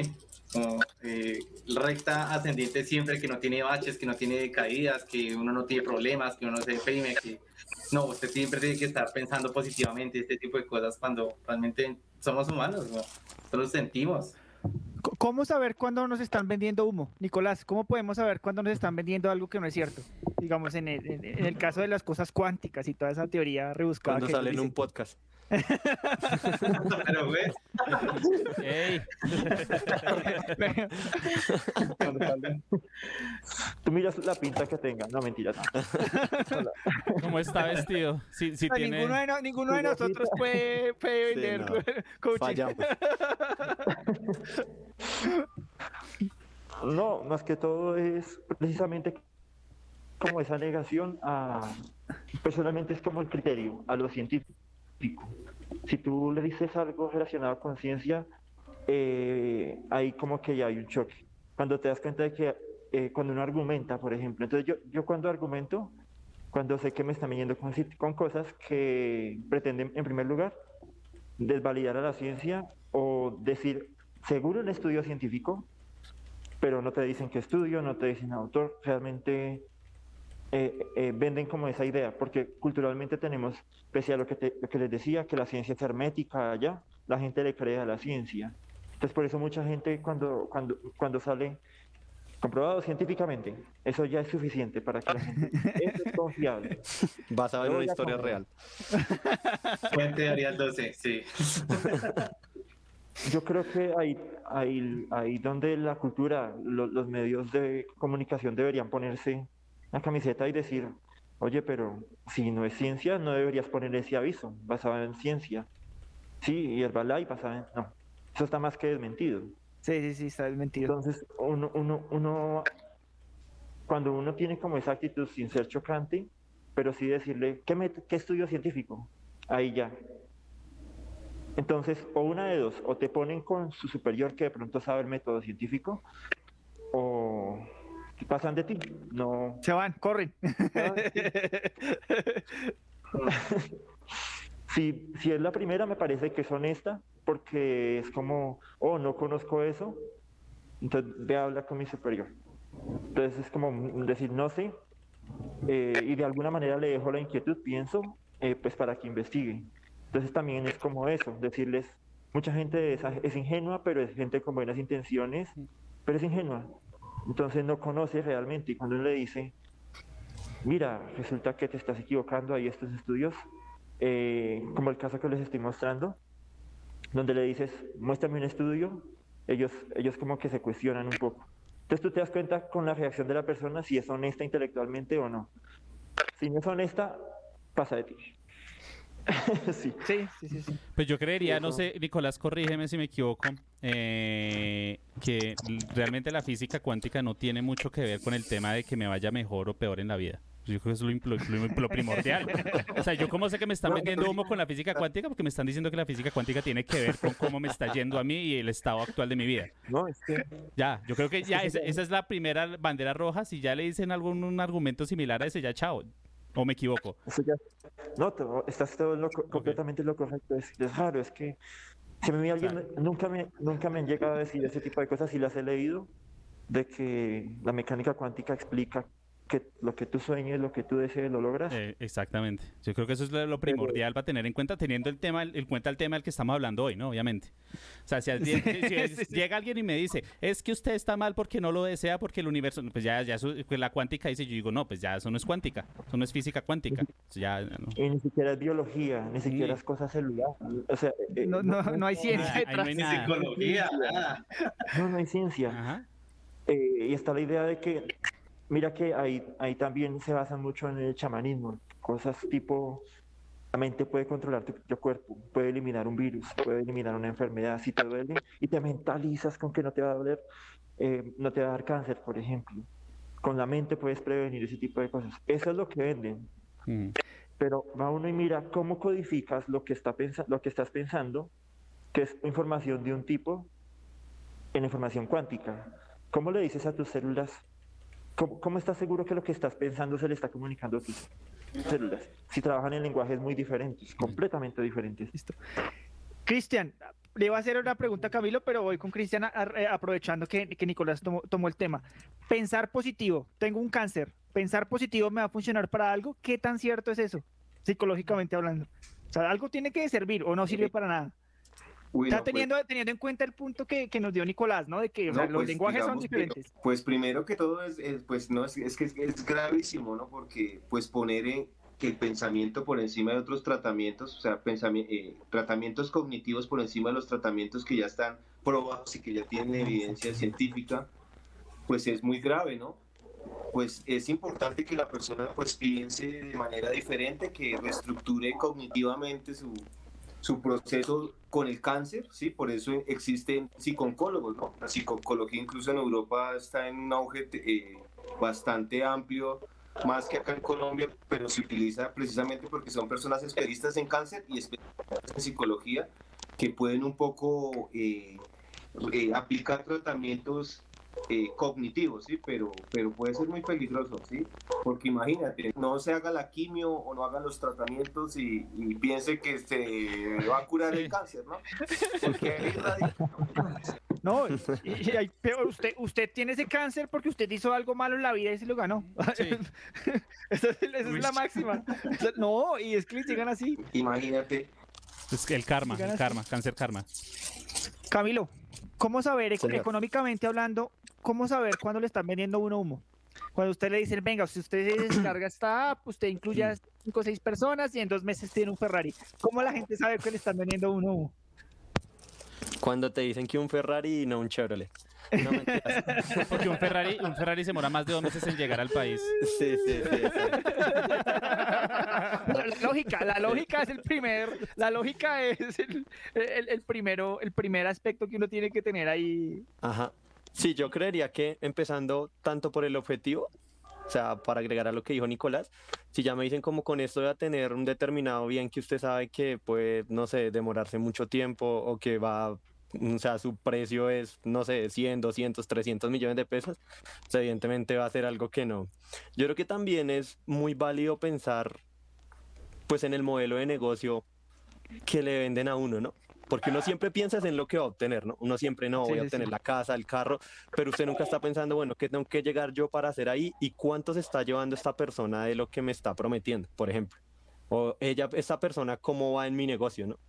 Porque no es simplemente que ella me esté dando el truco de no, mire, mi hijo, vaya, venga, aprenda a vender X cosa y importe y hágale y usted, yo no le gano nada de ahí, no, eso no funciona así. No, y que los modelos están tan bien hechos que los se enseñan a la, gente, a la gente a replicarlo y ya está súper probado y está súper ensayado, y ya está validado y funciona súper bien, hasta textualmente lo que tienen que decir y todo y cómo llevar el proceso paso Sí, a paso. no, ellos, esa gente está muy mecanizada en ese sentido, tiene todo ya muy, muy aprendido. Y pues lo tercero que yo pensaría básicamente es, pues con un análisis básico financiero que uno podría hacer, ¿no? Por ejemplo, decirle a la persona como que me diera un estimado de una tasa o algo así para poder hacer como una proyección. O sea, ya con un poquito más de conocimiento de matemática financiera o algo así se podría hacer algo, pero yo creo que lo principal es que en cualquier punto, como lo decía Nicolás, caen, ya sea porque te prometen un Ferrari, ya sea porque evidentemente te están hablando que no, mira cómo lo hizo el... em, Milton Friedman, el economista inglés, tal, y ni el man ni siquiera es inglés, una cosa así. Entonces, de verdad- existe. Exacto, sí. Entonces, uno puede estimarlo mucho desde ahí y pues yo creería que siempre el principal paso es como el objetivo de todo, ¿no? Porque a ti siempre que te meten nunca te dicen como, mira, lo que tú tienes que hacer es esto, sino tú vas a obtener 10 millones de pesos en 5 meses. Sí, sí, sí. Solo trae metales personas y ya cuando tú has dado la cuota inicial es cuando verdaderamente ellos se comienzan a decir, no, mira, esto ya no es tan chévere como te lo planteó X persona al inicio, sino tú tienes que hacer esto, esto, esto. Entonces, si la meta en verdad es, o sea, es, es absurda, es estúpida, pues evidentemente uno diría como, bueno, no, aquí ya están hablando por algún punto. Y el hecho de que sea dinero fácil, entre comillas fácil, ¿no? Que el dinero fácil realmente no es fácil. ¿no? Sí, el, el mejor dinero es el que usted trabaja, decía mi papá. No, y, y dinero fácil legalmente no creo que existan muchas maneras de conseguirlo. No, no, Mucho menos si uno no tiene no. capital, realmente. O sea, no. Ah, oi- oigan, yo, yo quería proponer algo ahí. y era, por ejemplo, el tema Descarguen de- mi app. y eh, suscriban en mi código, no mentiras, pero por ejemplo a mí me parece muy muy peligroso y va también con lo que decimos de cuando es mentira, cuando ya por ejemplo es un tema religioso, como la comunidad de la iglesia del G12. Si ustedes tenían conocimiento, pero ahí a ellos los ponen tanto a hacer, pues llevar como su vida religiosa, lo cual es muy respetable, pero también en paralelo eh, les enseñan cómo a invertir en activos, que tienen que volverse ricos y siguen un financiamiento así que se puede llamar como un coaching pastoral, en el cual a mí me preocupa, o sea, ese tema para mí también es bastante delicado porque primero no está regulado, segundo, como decía Nicolás, esto sí no tiene ningún sustento ni, ni en ningún Ni lado. o sea, físico, ni sí, eso sí se cae. ni- Ese simplemente obedece, pues ya Cristian me podría corregir como a una especie como de manipulación que les dan mediante pues la Biblia, sus creencias y demás, pero ese coaching me parece bastante peligroso porque a- he leído varias historias de quiebras de personas por eso. Por, por el coaching que manejan en la, en la iglesia. Claro, es que claro, yo creo claro. que no hay nada más. Ese tema de religión y coaching es muy peligroso. Sí, Sí. sí, sí, es una mala combinación. que eso No, van de la mano, no creas. Digamos que todo se apela a las emociones. Eso es lo que se aprovechan. Eh, somos mamíferos y nos, nos- so- somos muy sensibles a nuestras emociones. Entonces, a veces cuando hay personas que tocan nuestras emociones pueden manipularnos fácilmente, ¿verdad? Entonces yo creo que ahí es como la principal herramienta que tienen de manipulación. Digamos que ellos hablan de programación neurolingüística, ¿no? Y pues es un chiste porque eh, utilizan por encima ciertas, ¿cómo decirlo? Como ciertos conocimientos base de, de, cierta evidencia científica en el área de la neurología, de las neurociencias, para aplicarlo en, en, la programación neurolingüística, que es que a través del lenguaje uno pueda dirigir ciertas conductas, pueda eh, generar cierto significado en las personas utilizando ciertos términos, palabras, y ya va lo otro de la mirada, de, de mostrar seguridad, ¿sí? Cómo hay ciertos patrones, pero, pero como lo decían al principio de, de esto, de, eh, eso son habilidades sociales. El culebrero es, mira, digamos que yo en mi universidad y todos hemos visto que hay personas que tienen una inteligencia extraordinaria, que tienen unas capacidades y una habilidad para entender la ciencia extraordinaria, pero que a la hora de exponer terminan en los pantalones, les da tanto miedo que quisieran tener las habilidades del culebrero, sí, sí, sí. vendedor de, de humo. Mm. para poder vender su idea, porque finalmente la ciencia también está vendiendo algo en estos tiempos, ¿no? Está vendiendo también un, unos conceptos y, y, se está posicionando y, y, y, de alguna cierta forma, pues, pues es muy complicado así, ¿no? Sí, es cierto, es cierto, sí. es cierto. No, y vea que, pues de pronto, retomando lo que Jean-Pierre dijo, yo tuve una experiencia no en la G12, eh, sino en la Universal. Eso ahí es una cuestión muy densa, ¿sí? Porque básicamente hacen sentir a la gente culpable de no dar plata. Y eso, y eso, y eso es una basura, ¿sí? Porque, digamos, una vez yo estaba con un amigo él conoció a una chica y la chica me invitó. Iban uno de compinche ahí. Primer, primer error. Sí, era, era, un culto a una religión por una chica. Uy, Ajá. sí. Eso va para otro tema acá. Uy. No, sí, y lo primero es que no me dijo y yo le dije, no, pues vaya, y, y llegó acá a mi casa porque vivo cerca a un, a un centro de esos. Y bueno, llegó y dije, pues hágale, ya qué más da. Y fuimos y había gente que decía, no, yo vendí mi herramienta de trabajo para darlo aquí a la iglesia y lo celebraban. ¿Cómo carajo? Sí, o sea, uno, yo no me explico, sí, pero usan, usan la culpa, sí, como usted es culpable de que el mundo esté así, de que claro. yo qué sé, utilizan una vaina, pero es muy, muy peligrosa y muy sucia. sí, es, es que... que daba miedo literalmente ver cómo la gente celebraba que esa persona se haya quedado sin su modo de vida. Sí, es que es un lavado de cerebro tenaz y yo creo que el coaching también, eso es, una de las cosas que hace, ¿no? Como cambiarle usted la perspectiva para que piense de una manera que, que realmente no le va a favorecer a usted, pero que sí les va a favorecer, favorecer a ellos bastante. Si ellos, ellos realmente tienen mucho que ganar y uno tiene mucho que perder. Entonces ese es el problema del, del, del coaching, del tema del coaching, que uno tiene que estar atento porque empezando que es que esas frases rebuscadas del libro le pueden hacer a uno más daño que realmente el beneficio. Yo pienso que, que cuál, cuál podría ser un verdadero discurso que la gente debería tener en la cabeza para, para que le vaya bien. O sea, hagamos un coaching sano. Lo que pasa, a ver, yo le veo, yo le veo una pega a, a eso. El problema es que uno no sabe qué es lo que necesita la otra persona. Independiente, sí, sí, cierto, incluso cierto. así la, la, otra no persona. No podemos diga, pensar colectivamente, no, sí, no, sí, sí. Así la otra persona me diga, es que tengo este problema, yo no puedo ni siquiera, a pesar de que yo haya podido vivir algo similar, ponerme en la posición de él o a través de la, de, de la, la visión que tiene esa persona o las circunstancias que lo rodean, de, de, muchas cosas. Ese es uno de los problemas principales que yo veo también en el coaching.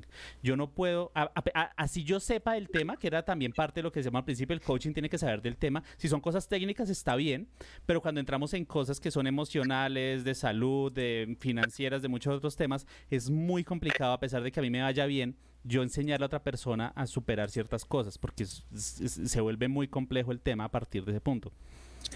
Una de las cosas que uno podría decir es eso, busque un profesional en el campo en el que tenga un problema. Mm. ¿Sí? sería, o sea, nuestro consejo de, de, de, coach sería ese, busque un profesional. ¿Sí? sí, es más responsable. Mm, exactamente. ¿Qué, qué, qué opina Cristian al, al, respecto? No, pues preocupado porque mi campo laboral está tan, tan difícil que las personas personas no acostumbran en este país, muchachos, y ustedes, si nos ponemos a hacer un censo aquí de cuántos van al psicólogo, cuánto tiene su psicoterapéutica, psicoterapeuta, perdón, con respecto a otros países, pues nos damos cuenta que culturalmente estamos alejados un poco del conocimiento científico en cuanto a la psicología. Eso sí, y, y, en eso nos ha afectado porque pues así como en South Park que quitan trabajo, los coaches quitan trabajo, hermano. Que hay mucha gente que hay, mucha gente que le da miedo buscar ayuda profesional, digamos, de un psicólogo. claro, porque dice, no, yo no, yo no voy a ir al psicólogo porque van a pensar, yo no estoy loco. Eso es lo que, todavía hay mucha gente que, piensa así. Es que nomás, mire, ¿cuánto tiempo de estudio necesita usted para ser un coach? Nada. Yo puedo, yo puedo tres, tres, coach talleres por mucho, tal vez, yo cinco talleres. Nada, yo le hago coach de cómo hacer podcast. Vea, soy... y hay un programa que vale De hecho, ¿qué pasa, muchachos? Saquemos un curso. Nah, yo, yo, yo, ya me leí Padre Rico, Padre Pobre. Vea, fuera de chiste, no, fuera de chiste, vea, le voy a decir una cosa. Hay gente que compra material gringo, lo traduce y lo vende. Y hace exactamente lo que hace el coach gringo. Le clona el Facebook, le clona el YouTube, hace los mismos videos, los mismos contenidos, clona el curso o se compra un libro y lo traduce y lo convierte en un curso, cualquier pendejada, lo vende en 500 dólares, echa la misma carreta que ve que echa el man de arriba, pero como está en español, pues es más fácil porque, porque nomás es traducirlo. Y hay gente que hace eso y eso es lo que vende. Entonces, ¿qué necesito para ser coach? Necesito tener la plata para comprarme un curso gringo y traducirlo. y, ya. gracias, John. Me tengo que retirar. no, pero póngale, póngale que okay, otro problema en, en, en, hacer, digamos, que eh, algo de coach para el anti-coach. Y es que a la gente no le gusta escuchar, digamos, a la gente no le gusta escuchar la verdad sobre todo con el ego. Sobre todo el hecho de que, de que no es tan fácil. A la gente no le gusta saber que las cosas no son fáciles porque no, la gente quiere las cosas fáciles. Es que yo, yo no sé, pero un, un buen discurso, es que inclusive eso del anti-coach, usted ya encuentra muchos coaching con ese discurso. Claro. o sea, hasta eso ya, lo están capitalizando. Usted es anti-coach y ya hay coach que le venden a usted el discurso anti-coach. No, es que yo no soy un coach, yo no tengo su discurso de coaching porque mi discurso es diferente. Yo lo que le digo es la verdad. Ya otra vez están sacando negocio, hasta de eso, están sacando negocio. Eso prueba, eso prueba que el sistema todo lo absorbe. Que evidentemente es otro modelo de negocio. Es un coach anidado dentro de otro coach. Exacto. No, y, es un tema, un tema, inclusive tienen su propio discurso anti-coach, pero usted obviamente empieza a leerlo y empieza a mirarlo y dice, no, esto es un, un coach disfrazado en, contra de este, pero es al fin y al cabo un discurso de, coaching, que, se lo vende de, de cierta manera. Bueno, se nos va acabando el tiempo. Eh, pseudociencias, ¿qué podemos decir de las pseudociencias? Es que se nos fue el físico. Mm. Pues. el, termo, el término pseudociencia es cuando nos está... también es una ciencia, pues no como la física. No, no, sí, la ah, psicología es una ciencia, pero, pero, pero... Los pseudociencias, digamos que podemos hablar de la programación neurolingüística, podemos hablar de, bueno, del coaching, de cuál otra, de la astrología, tocamos por ahí también la cuestión de la astrología, que Nicolás hablaba de que Kepler en un momento fue astrólogo, pero su misma experiencia dijo, no, mejor me vuelvo astrónomo, o sea, mejor pienso los fenómenos de los astros desde otra perspectiva, ¿no? El psicoanálisis también, digamos que hay sí discrepo. fuerte, fuerte con el gremio. El psicoanálisis, el psicoanálisis es pensar, no lo pienso así, pero hay discusiones así, pero ya son discusiones que ya pasaron la página, ¿no? No vale la pena volver a enfrascarnos en eso pero lo que discuten es la evidencia científica. La ciencia debe tener rigurosidad, confiabilidad y validez. Sí, digamos y algunos estudios de Freud pueden ser criticados, sí, desde ese aspecto, y uno entiende por qué, ¿no? ¿Qué ibas a decir, César? Eh, sí, es que digamos que eh, muchas de las cosas que dicen las pseudociencias son datos observados, ¿sí? La ciencia no va de datos observados a, a conclusiones, la ciencia va de hipótesis a conclusiones. ¿Sí? No, Usted no puede dar un dato o un tipo de información y decir que es ciencia, ¿no? No, por mucho tiempo nuestros antepasados atribuían a ciertos, a ciertos eh, constelaciones, a ciertas vistas de astros, se le atribuían ciertas cosas, ¿sí? Y por generaciones se mantuvo, se mantuvo, y los cambios de la Tierra como tal han cambiado eso un poco y, ya digamos que eh, no, no, sí, se sigue utilizando, ¿no? A pesar de que sea un conocimiento tan antiguo y que no tenga tanta validez, ¿no? Pero es eso, o sea, digamos, por ejemplo, Freud era eso, o sea, chévere porque él fue médico y todo, pero él hizo un estudio a mujeres de clase alta de una parte de Europa que un poco vivían en variables totalmente distintas de otros países, ¿no? Entonces, eh, eh, eso a veces puede caer la falacia, que un coach nos puede mostrar un estudio de por allá de un país de Noruega, ¿sí? Diciendo... A, a tratar de aplicarlo acá. Cosas, para aplicarlo acá sobre el éxito financiero, ¿sí? Cuando allá todos tienen todas las facilidades, ¿sí? Financieras del caso para poder desarrollar su empresa. Sí, eso es algo que yo decir. Eh, un, un, una cosa que tiene el coach es que debe tener suficiente dinero para alienarse de la realidad social del lugar donde vive. Por lo Sí. general. Sí, sí, sí, sí. sí, O sea, re- no- o sea, realmente no son y- gente Y son que están- personas vulnerables. O haber andado mucho en la calle. Ah, no, Sí. sí, no, es que por lo general El son gentes coach que están... El coach necesita gente en estado de vulnerabilidad, ¿sí? Sí, las víctimas. peligroso esto, es decir, personas que están acabadas económicamente, emocionalmente, psicológicamente, que tienen problemas familiares, ¿sí? Porque esas personas que tienen esa susceptibilidad emocional, esa, como yo lo llamo, ¿sí? Eh, pues, pues son más fáciles de atraer, son más fáciles de que crean en las palabras que cualquier persona les diga, ¿sí? Y hay que tener, Sí. hay que, hay que entender que en este país ese tipo de vulnerabilidad se ve en todos los lados, ¿no?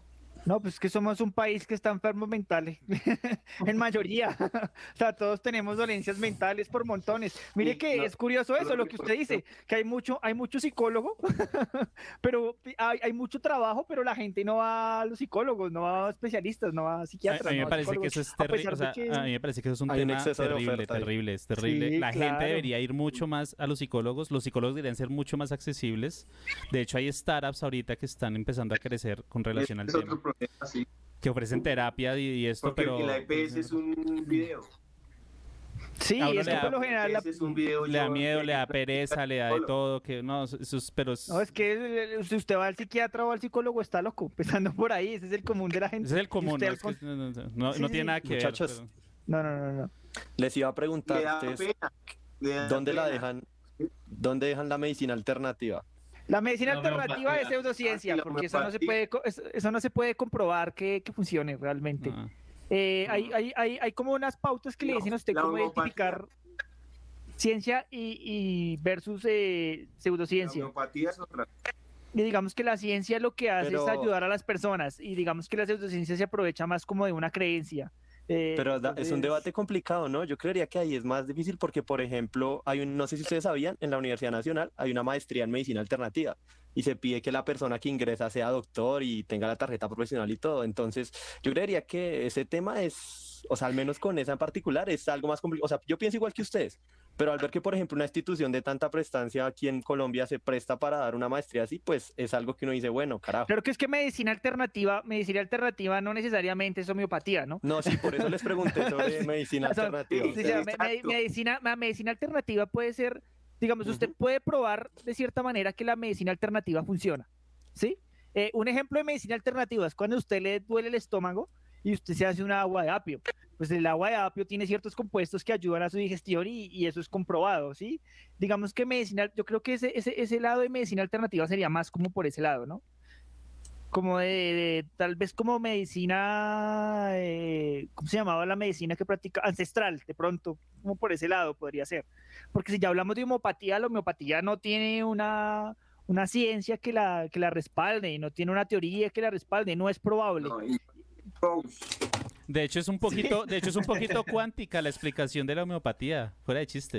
Sí, sí, sí, sí, sí, sí. Sí, sí, porque Pues, se supone cua- que si usted, cuántica, entre muchas, cuántica, en comillas, comillas. se supone que si usted saca un compuesto minúsculo del, del mal y, y lo mezcla como con alcohol, creo que algo así es la teoría. Y, Y eso toca ponerlo entre un libro de cuero y pegarle al libro y hacer un poco de. No, en serio, ¿Se- sí. se acuerdan? Ese Recién es el la- discurso, la- es el la discurso viejo. Ese es el discurso ¿Se viejo. No, incluso ahorita vi- yo la una vez vi un video, apareció un laboratorio súper moderno, el, el man en bata y, y cascándole un libro de cuero ahí. No, no sé, no sé si se acuerdan al inicio de la pandemia que decían que si iban a la Biblia, abrían, abrían la Biblia, había un cabello. Tenían que meter ese cabello en agua y tomarse esa agua para estar salvos del COVID. una así. Sí, yo me acuerdo, sí. Esa es homeopatía pura. De ahí, de ahí nació Sinovac, muchachos, cuidado. La vacuna de Sinovac. sí, sí. Eso es puro extracto de libro golpeado. Hay, hay cosas que, es que digamos que es un tema muy amplio. Yo creo que tendríamos que hacer una segunda parte como para desmenuzarlo más. Es que es, es un tema grande, se nos quedaron muchísimas cosas por hablar, porque creo que lo, lo dejamos muy general. Tocaría en una próxima ocasión cerrarlo y como hablar solo de esta partecita. Pero, conclusiones, muchachos. Eh, empecemos por, por, por Camilo. Camilo, su conclusión del tema, ¿cuál sería? Así de lo poco que hablamos, porque no, realmente el tiempo no nos dio para más. Sí, tema muy largo. No, pues yo diría que en conclusión, eh, pues el coaching es una herramienta evidentemente peligrosa en un cierto punto que no ha sido pues probado científicamente en su mayoría desarrollado pues por gente charlatana y sin el conocimiento y que si no se toma con pinzas o cuidado puede llevar a un problema tanto como el que mencionaba John de sea un delirio de la persona o un problema general ya sea por ejemplo en individuos estafados o algo así. Eh, daría como un llamado a la responsabilidad de las personas antes de, de tomar una decisión así, que consulten con, pues, con una persona que pueda saber del tema o pues con un psicólogo, eh, ya tanto para otros problemas. Y pues yo creo que evidentemente el debate, se, bueno, el debate no, la, la charla la podríamos seguir teniendo en otro momento. Eh, creo que hay muchísimo material en Internet. Lo único es que lo de siempre, ¿no? Culturalmente no somos un país muy lector. No. Entonces algunas veces este, este, este contenido pues queda en el aire, pero yo creo que en conclusión es un tema de tener cuidado, de saber que no es como lo pintan, de que los ricos no llegaron siendo ricos a punta de coaching, de que hay muchos más factores, tanto externos como de teoría, como lo mencionaba Nicolás, como yo lo menciono, económicos y tanto mentales, como lo mencionaba mi tocayo Camilo, que pueden llevar a que una persona triunfe, ¿no? Y eso no es solo porque lo decía y porque, como decía Coelho, el universo conspire para que lo realice. No, no, eso no funciona así. Camilo, Y- eh, antes, antes de que siga, si a- ¿qué tiene usted para, que, para decir a la gente que está a punto de meter su sueldo, 500 mil pesos, un millón de pesos a una app o, o a una cadena o una pirámide porque le prometieron que le iban a duplicar o triplicar la, la plata? ¿Qué tiene usted como, como economista, qué tiene para decirles a, a esas personas? que me los manden por Neki. No, no, que yo creo que lo mejor es ahí en, en realidad percatarse totalmente de la operación. O sea, en mi consejo personal no recomendaría ninguno de estos métodos. Recomendaría si fuera, por ejemplo, un CDT muy básico que solo le por encima de la inflación, pero usted sabe que en verdad puede sacar el dinero de ahí, pero que en verdad esas eh, por decirlo así, pues motivaciones o tranzas pueden llegar en un punto a explotar y usted puede quedarse sin su dinero o en un punto posterior o puede traerle algún como mal a su vida y en verdad pasar un mal momento por eh, un millón de pesos sabiendo que el 80% de las personas en Colombia se ganan un salario mínimo, yo diría que no vale la pena. Escuchen, Perderlo, escuchen. perderlo por eso. Eh, qué pena, qué pena le interrumpo. Eh, ahorita o después. Eh, es que eh, Camilo tiene un proyecto, no sé si quiere hablar de él. Ah, espere, espere, tranquilo, tranquilo, tranquilo, vayamos, vayamos, vayamos, vayamos.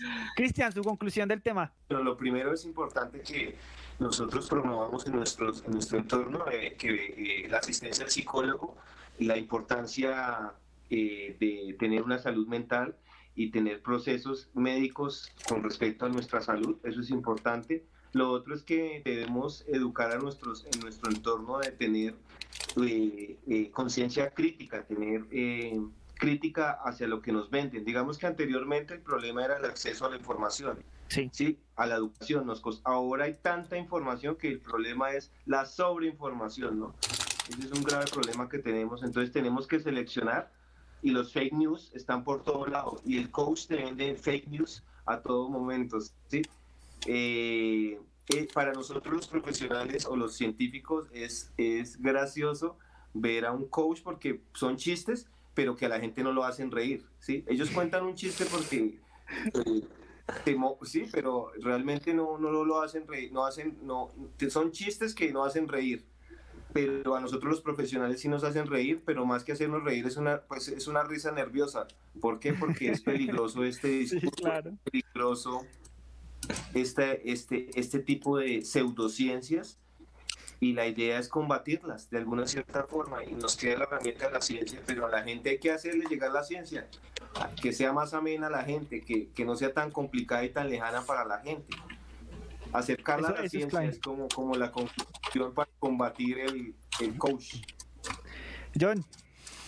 Bueno, yo, yo quiero, a ver, eh, voy a decir algo. eh, por favor, no metas la cucharada si digo algo mal. Pero no quiero dejar como tan desesperanzador el tema, realmente. Estamos dándole mucho ¿Cómo palo a un tema en específico. No, es que no, yo, yo digo es que hay gente que puede percibir que está mal querer de pronto cambiar cosas en su vida o mejorar ciertos aspectos de su vida y no el caso no es este en el programa. Lo que nosotros queremos hacer entender es que hay es- cuáles no son las formas de hacer las cosas. O sea, no está mal querer uno mejorar cosas de la vida de uno que uno quiera mejorar. No está mal apuntar a tener mucho dinero, no está mal apuntar a no tener mucho dinero, está bien.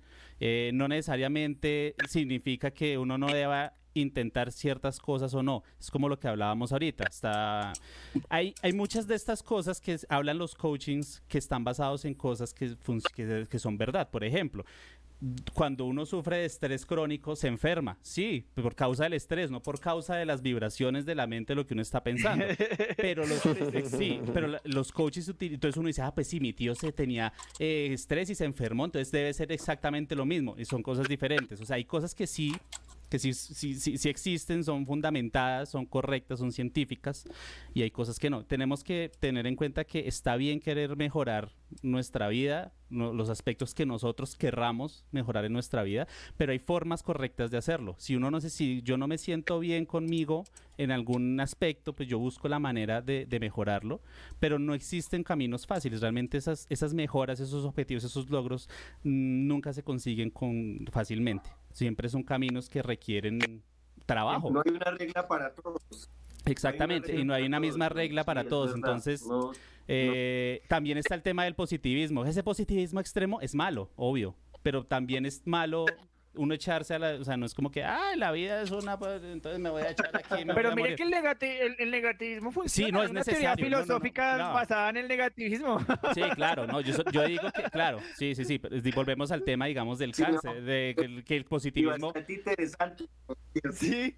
Sí, pero digamos que el tema del positivismo que cura el cáncer, obviamente el positivismo no va a curar el cáncer, pero si uno tiene una actitud de mierda, de popó de pronto, con respecto a su enfermedad, no puede que uno no evolucione de la forma en la que No, es. digamos que la, la salud mental tiene que ir de- mano a la salud. Eh, exactamente, si se trata de eso. La psicológica. Se trata es de eso, se trata de buscar la Pero manera correcta de hacer las persona- cosas. Un enfermo de cáncer decirle que sea optimista, pero to- no le has pre- previsto ni le has prevenido de que se le va a caer el pelo. No, a obvio, obvio, 30 obvio, no, obviamente yo no me refiero tener a eso. Que comer ciertas cosas. No, no, no, yo no me refiero a eso, pero igual, o sea, corrígeme si no, me sí, equivoco. ¿no? que para otra vez ponerle valor a los profesionales por encima del, del coach. Ah, sí, obviamente. ¿no? Sí. Sí, sí, sí. Que no es lo mismo, digamos, uno estar enfermo, Por no lleguemos tan extremo, uno, uno estar enfermo y, y, pues tener como esa disposición de salir adelante y de, enfe- de, de- de- de- de lidiar con su enfermedad, hacer todo lo posible para que todo salga bien. No es lo mismo que estar uno enfermo y decir, ah, ya me voy a morir, dejemos así. ¿Sí? O sea, hay, hay cosas que obviamente influyen, hay cosas que obviamente influyen y no son mágicas. Y, hay, y el objetivo es que aprender a diferenciar entre ambas cosas, entre ambos, ambas caras de la moneda. Creo que, que ese sería como mi conclusión para que no quede ahí como todo, como que, ay, todo esto es una popó. ah, Sí, es que no- estamos no muy sé". negativos, Sí. pero es que el coach hay que darle Sí, sí, duro sí, sí, para sí. que la gente se dé cuenta. Es que usted no, no podemos hablar de flores Pero del claro, coach claro, la no, no, no, no, es- no se trata de hablar, no, no, no, no digo que se trate tanto de hablar flores, sino Sí, es que... un tema de, de percepción ya de, Sí. no, de- de- del estado de ánimo de las personas, o sea, de que Ujú. O sea, de, de no mandar toda la miércoles, de no estar tan pesimistas. Sí, no sé, a no ser que usted quiera hacerlo, pero, o sea, lo que me refiero a lo que yo decía al principio, está bien querer cambiar cosas, está bien querer salir adelante, lo importante es buscar la manera correcta de hacerlo. Y, y, la, y a lo, que hicimos, lo que hicimos en este programa fue mostrar la manera en la que no, se, no es correcto hacerlo, no es fácil, no es viable, básicamente. César, su conclusión. Eh, yo estoy hablando mucho del capitalismo y dándole un poquito duro. Quiero aclarar que no soy comunista. Eh, No. sí, porque ven con, no, tienen camiseta roja, es comunista. No, Ya, ya lo estábamos sospechando. no, no, no, no, no. Pero pues eh, es una cuestión. Sí, me chudo, vea, haciendo podcast. o sea, no, Sí, no, no, no, comunista. no, no. Y de universidad pública. No se, Universidad pública, no se no. mire esas greñas ni se peinan, no. Y ese Eh, póster de atrás de Petro. Sí, sí. Los eh, bueno, pero pues eh, sí, quizás recogiendo un poquito lo que decía Jean-Pierre y John, es un tema muy amplio, ¿sí?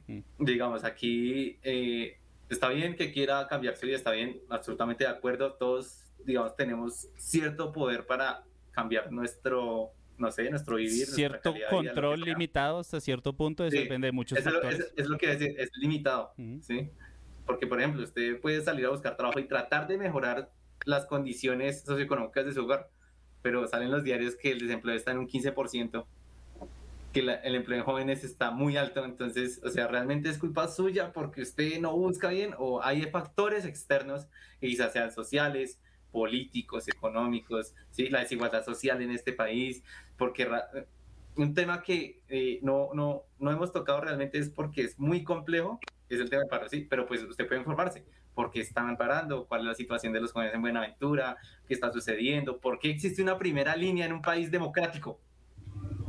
Sí, sí, sí. Entonces, es ahí donde usted tiene, se, se, puede parar y pensar, bueno, eh, ser autocrítico, lo que decía Cristian, que decía Camila también, ¿sí? Ser autocrítico no solo con sus vivencias, sus experiencias, su, manera de pensar, sino también con el entorno. Que si usted eh, es crítico con el entorno, ve la perspectiva, pues eso es lo que yo creo, yo, a mí ha funcionado, ve la perspectiva tal cual como es y no se come tanto cuento que le están dando, ¿sí? Porque es que en serio que hubo un auge de gente que decía, el que es pobre es pobre porque quiere... No, sí, eso ya estamos en el quinto mundo. Ya son burras, eso ya es... Ajá. Bueno, voy a, voy a dar mi conclusión rápidamente y Camilo nos tiene que contar sobre un proyecto y Cristian también nos tiene que contar sobre, sobre, sobre, sobre algo. Yo creo que ah, no, hoy me va a ganar la turba furiosa, hoy no va a ser la excepción. Yo creo que ese cuento que le meten a la gente de que es un ser especial, de que es un ser de luz, de que es la persona única en el universo, está muy rebuscado y ya hay que recogerlo a la gente no hay que enseñarle que el, universo gira alrededor de, él o, el mundo gira alrededor de uno. Hay que quitarles ese chip, hay que enseñar a la gente y decirles a los ojos, decirles que no son nadie, de que son una mancha pequeña en, la camiseta que se llama universo, ¿sí? de que no son nadie, que no vinieron el mundo a nada, de que tienen que, que, ganarse las cosas por méritos desde abajo, ¿no? Que tienen que hacer fila, que tienen que trabajar, que tienen que sudarse las cosas, que el mundo no viene a, que uno no viene al mundo a ganarse las cosas fácil y cambiar un poquito ese discurso de que por pensamiento positivo y que eres un ser especial y que eres un ser de luz y que eres mejor dicho un ángel y que Dios, Alá, Buda o cualquier deidad te puso en el universo porque es el propósito y que el propósito del mundo está definido. Yo pienso que hay que cambiar ese chip. El verdadero chip que funciona en, en estas alturas es que la gente piense que no soy nadie, no soy nada y vengo a ganármela como todos los demás y así como yo no soy nada, las personas que están alrededor mío también no son nada y yo creo que, ya que con, con, ese discurso ya uno podría empezar a, a, contribuir y a construir ciertas cosas muy buenas, porque no solo se beneficiaría a uno, sino que beneficiaría al prójimo, ¿no? Ya empezaría uno a pensar como en los demás, como yo no soy nada, no soy especial, no me tienen que atender a mí primero, no siempre tengo que ganar yo, no todo lo bueno me tiene que pasar a mí, ¿sí? Porque por lo general venimos con ese pensamiento, a mí me tiene que ir bien porque he hecho las cosas bien, no, el, mundo no es así, uno no es nada, ¿sí? Y hay gente muy de buenas en esta vida, o sea... Hay gente que tiene su suerte, hay gente, que, tiene suerte. Literalmente está hecha de suerte, literal. Pero, pero no es nada, o sea, y la gente que tiene suerte tendrá suerte cinco veces, pero tiene que tener una sexta que le vaya mal, ¿sí? Porque uno es siempre esa tienda a mí primero, siempre yo primero, primero yo, segundo yo, pero es que usted no es nadie, o sea, la única diferencia que, que tiene usted con la persona que está a su lado es que usted tiene un nombre Aunque y un apellido diferente, de resto qué pena, no hay diferencia. Qué pena lo interrumpo ahí, un chiquitico que se me acaba de llegar un pensamiento, pero si uno lo mira desde cierta perspectiva, ese, ese, ese tema de que uno no es nada, en cierta forma, creo que depende mucho de la forma en la que usted piense, le quitan un peso de encima. Como que no tengo, no tengo que demostrar nada, no tengo que lograr, o sea, es muy similar a haga lo que quiera, su vida, o sea, pero de verdad lo que quiera, o sea, si, si, si, yo no soy nada y no quiero hacer nada y no quiero... Pues no, tienes un golpe de humildad. Claro. O sea, tiene, tiene, un punto, tiene un punto de vista bueno. Es que mire, desde que usted nace le están diciendo que usted se tiene que preparar para hacer algo. ser alguien en la usted vida. Nace, usted tiene que ser alguien en la vida. No, yo no tengo que ser alguien en la vida, yo tengo que ser yo. No, como, como dice un amigo, yo tengo es que morirme, güey. Literal. Bueno, eso pero, también da por otro pero, pero, y, así, y así como la persona así como la persona debe conocer sus limitancias, sus debilidades, también debe conocer sus habilidades y sus fortalezas. De ahí debería crearse el camino individual de cada quien para el éxito, de potenciar sus habilidades, pero individuales, que son ideográficas. Ese término quiere decir que son diferentes para cada uno y también sus limitancias, saber que uno no puede hacer ciertas cosas, así le digan que no, que uno es bueno para unas cosas como es malo para otras cosas. Sí, está bueno reconocer que usted es malo en algo. también, también cabe aclarar que, que, que, todo lo que los coaching, es que se están vendiendo cosas ahorita, todos los que los coaching venden es éxito económico, ¿sí? Tenga en mente siempre que el éxito no siempre es económico. Sí, nunca puede ser, el único éxito que existe nunca puede ser el económico. Hay muchos tipos de éxitos, ¿sí? Y otra cosa también es que, que también podría ser otro tema de discusión, es hasta qué punto la meritocracia, qué tan bajo entra la meritocracia al juego, ¿sí? Y hasta qué punto realmente, es útil y válido, o sea, y, reproduce resultados.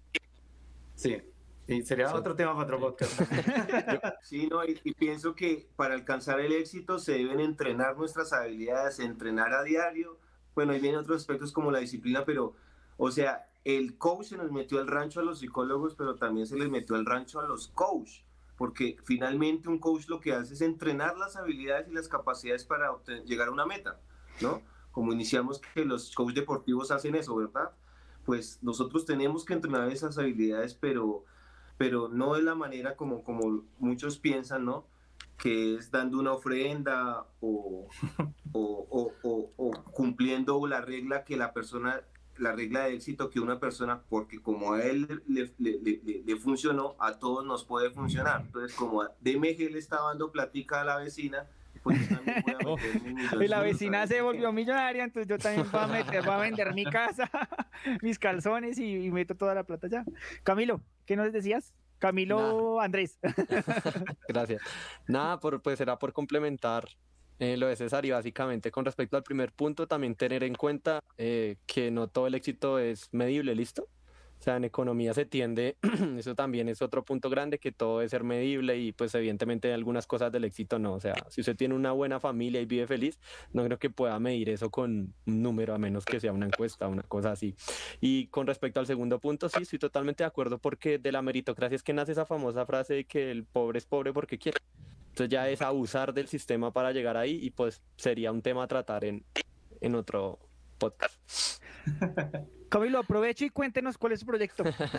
Listo, dale, ya, ya me, me despido. Eh, bueno, no, la verdad nosotros, pues con, hablo por mí, un compañero, se llama José, eh, estamos trabajando en un proyecto que se llama Neófilos, entonces nos encuentran así como Neófilos Raya al Piso en Twitter, YouTube y pues en Instagram.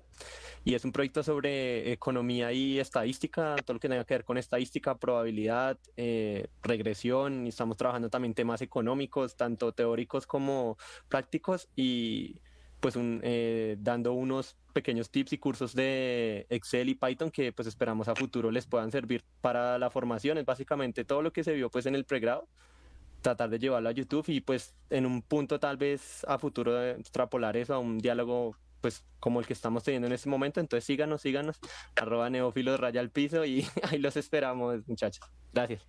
Listo. Camilo, queda, los micrófonos te sabrá mandar que quedan abiertos y en un futuro pasa algo con ese proyecto para que venga y nos cuente. Usted nos dice, tengo algo nuevo, tengo algo nuevo que contarles, muchacho, muchachos, y quedan abiertos para cuando quiera. Cristian, si, si la gente quiere buscarlo usted como psicólogo, ¿qué puede hacer o, qué proyecto tiene que, contarnos? Eh, bueno, eh, primero que todo, pues eh, contarles pues que estoy a disposición de las personas. Yo estoy como Cristian Duarte o Cristiano Duarte 77 en, en, en Instagram y Cristian Duarte en Facebook, porque pues la idea es que podamos conectarnos eh, con, con, nuestros amigos, hacer la conexión entre la psicología y nuestros amigos, porque es gravísimo. Incluso hay muchas salidas, digamos, de, de nosotros que hacemos para conectarnos con la naturaleza, a veces utilizar ciertas drogas porque pensamos que puede ser la solución. Yo soy un crítico de la psiquiatría y de las drogas psiquiátricas, pero hay veces y hay casos que sí funcionan. Entonces también hay mucha charlatanería con eso no todas las, no un bosque va a curar una depresión endógena, ¿sí? no, No, necesariamente sí, eh, esas conexiones, es chévere conectarse con la naturaleza y eso, pero, pero siempre es importante entender cuándo hay que agachar la cabeza y, la ciencia ha demostrado que hay ciertos medicamentos que pueden funcionar en, trastornos como la depresión, la ansiedad, Entonces es eso, muchachos, esa es mi invitación como siempre a, a cuidar nuestra salud mental. Listo. Cristian, Camilo, muchísimas gracias por venir a perder el tiempo aquí en Sabrá Mandar aquí. ya, han invitados para, para próximos temas. Si quieren que tratemos un tema, algún proyecto que nos quieran comentar, con mucho gusto los micrófonos de Sabrá Mandar que siempre están abiertos para todo el mundo. Les habló Jean-Pierre Alarcón y César Eduardo Rincón. en el máster les habla John Ramírez y esto fue Sabrá Mandrake. Antes de que mande la cortinilla, John, un saludo a nuestros oyentes que nos escuchan por Spotify en México y en Estados Unidos. Muchas gracias, síganos escuchándonos, por favor creo que nos está yendo mejor en, en, en, podcast, en, audio que en, que en Facebook. Debe al fin y al cabo debería ser así, ¿no? Es un podcast. Debe ser por las caras, debe ser por las caras. Igual eso es un podcast. Entonces, sí, sí estamos bien. Recuerden nuestras redes sociales, nos pueden ver por Facebook y por YouTube y nos pueden escuchar por Google Podcast, por Spotify, por Breaker y por... Creo que esas son todas. Google Podcast. Y por Google Podcast. Bueno, muchachos, esto fue Sabrá Mandrake. Hasta la próxima. Chao. Batman, mira el tamaño de estas bolas. ¡Corre, perra, corre! El futuro es hoy, ¿oíste, viejo? Tratamos de entender el mundo a nuestra manera. ¡Qué bruto focalicero! Eh, no me digo, no me parece que este chico sea muy listo. ¡Ay, pero qué idiota! de explicar lo inexplicable. Mi manera es la manera de los dioses. Tiene razón el rosado. Les diré que... Una charla en la sala de su casa. ¡Qué buen servicio! Eso no me lo esperaba. En definitiva, hablamos mucha... ¡Alguien, por favor, quiere pensar en los niños! ¡Arrepiéntete! ¡Hijo del diablo! no sabemos algo? Es una muy buena pregunta, la verdad. No lo sé, tú dime. ¿Sabrá Mandrake? ¡Es el mejor nombre de la vida! Tómalo o déjalo.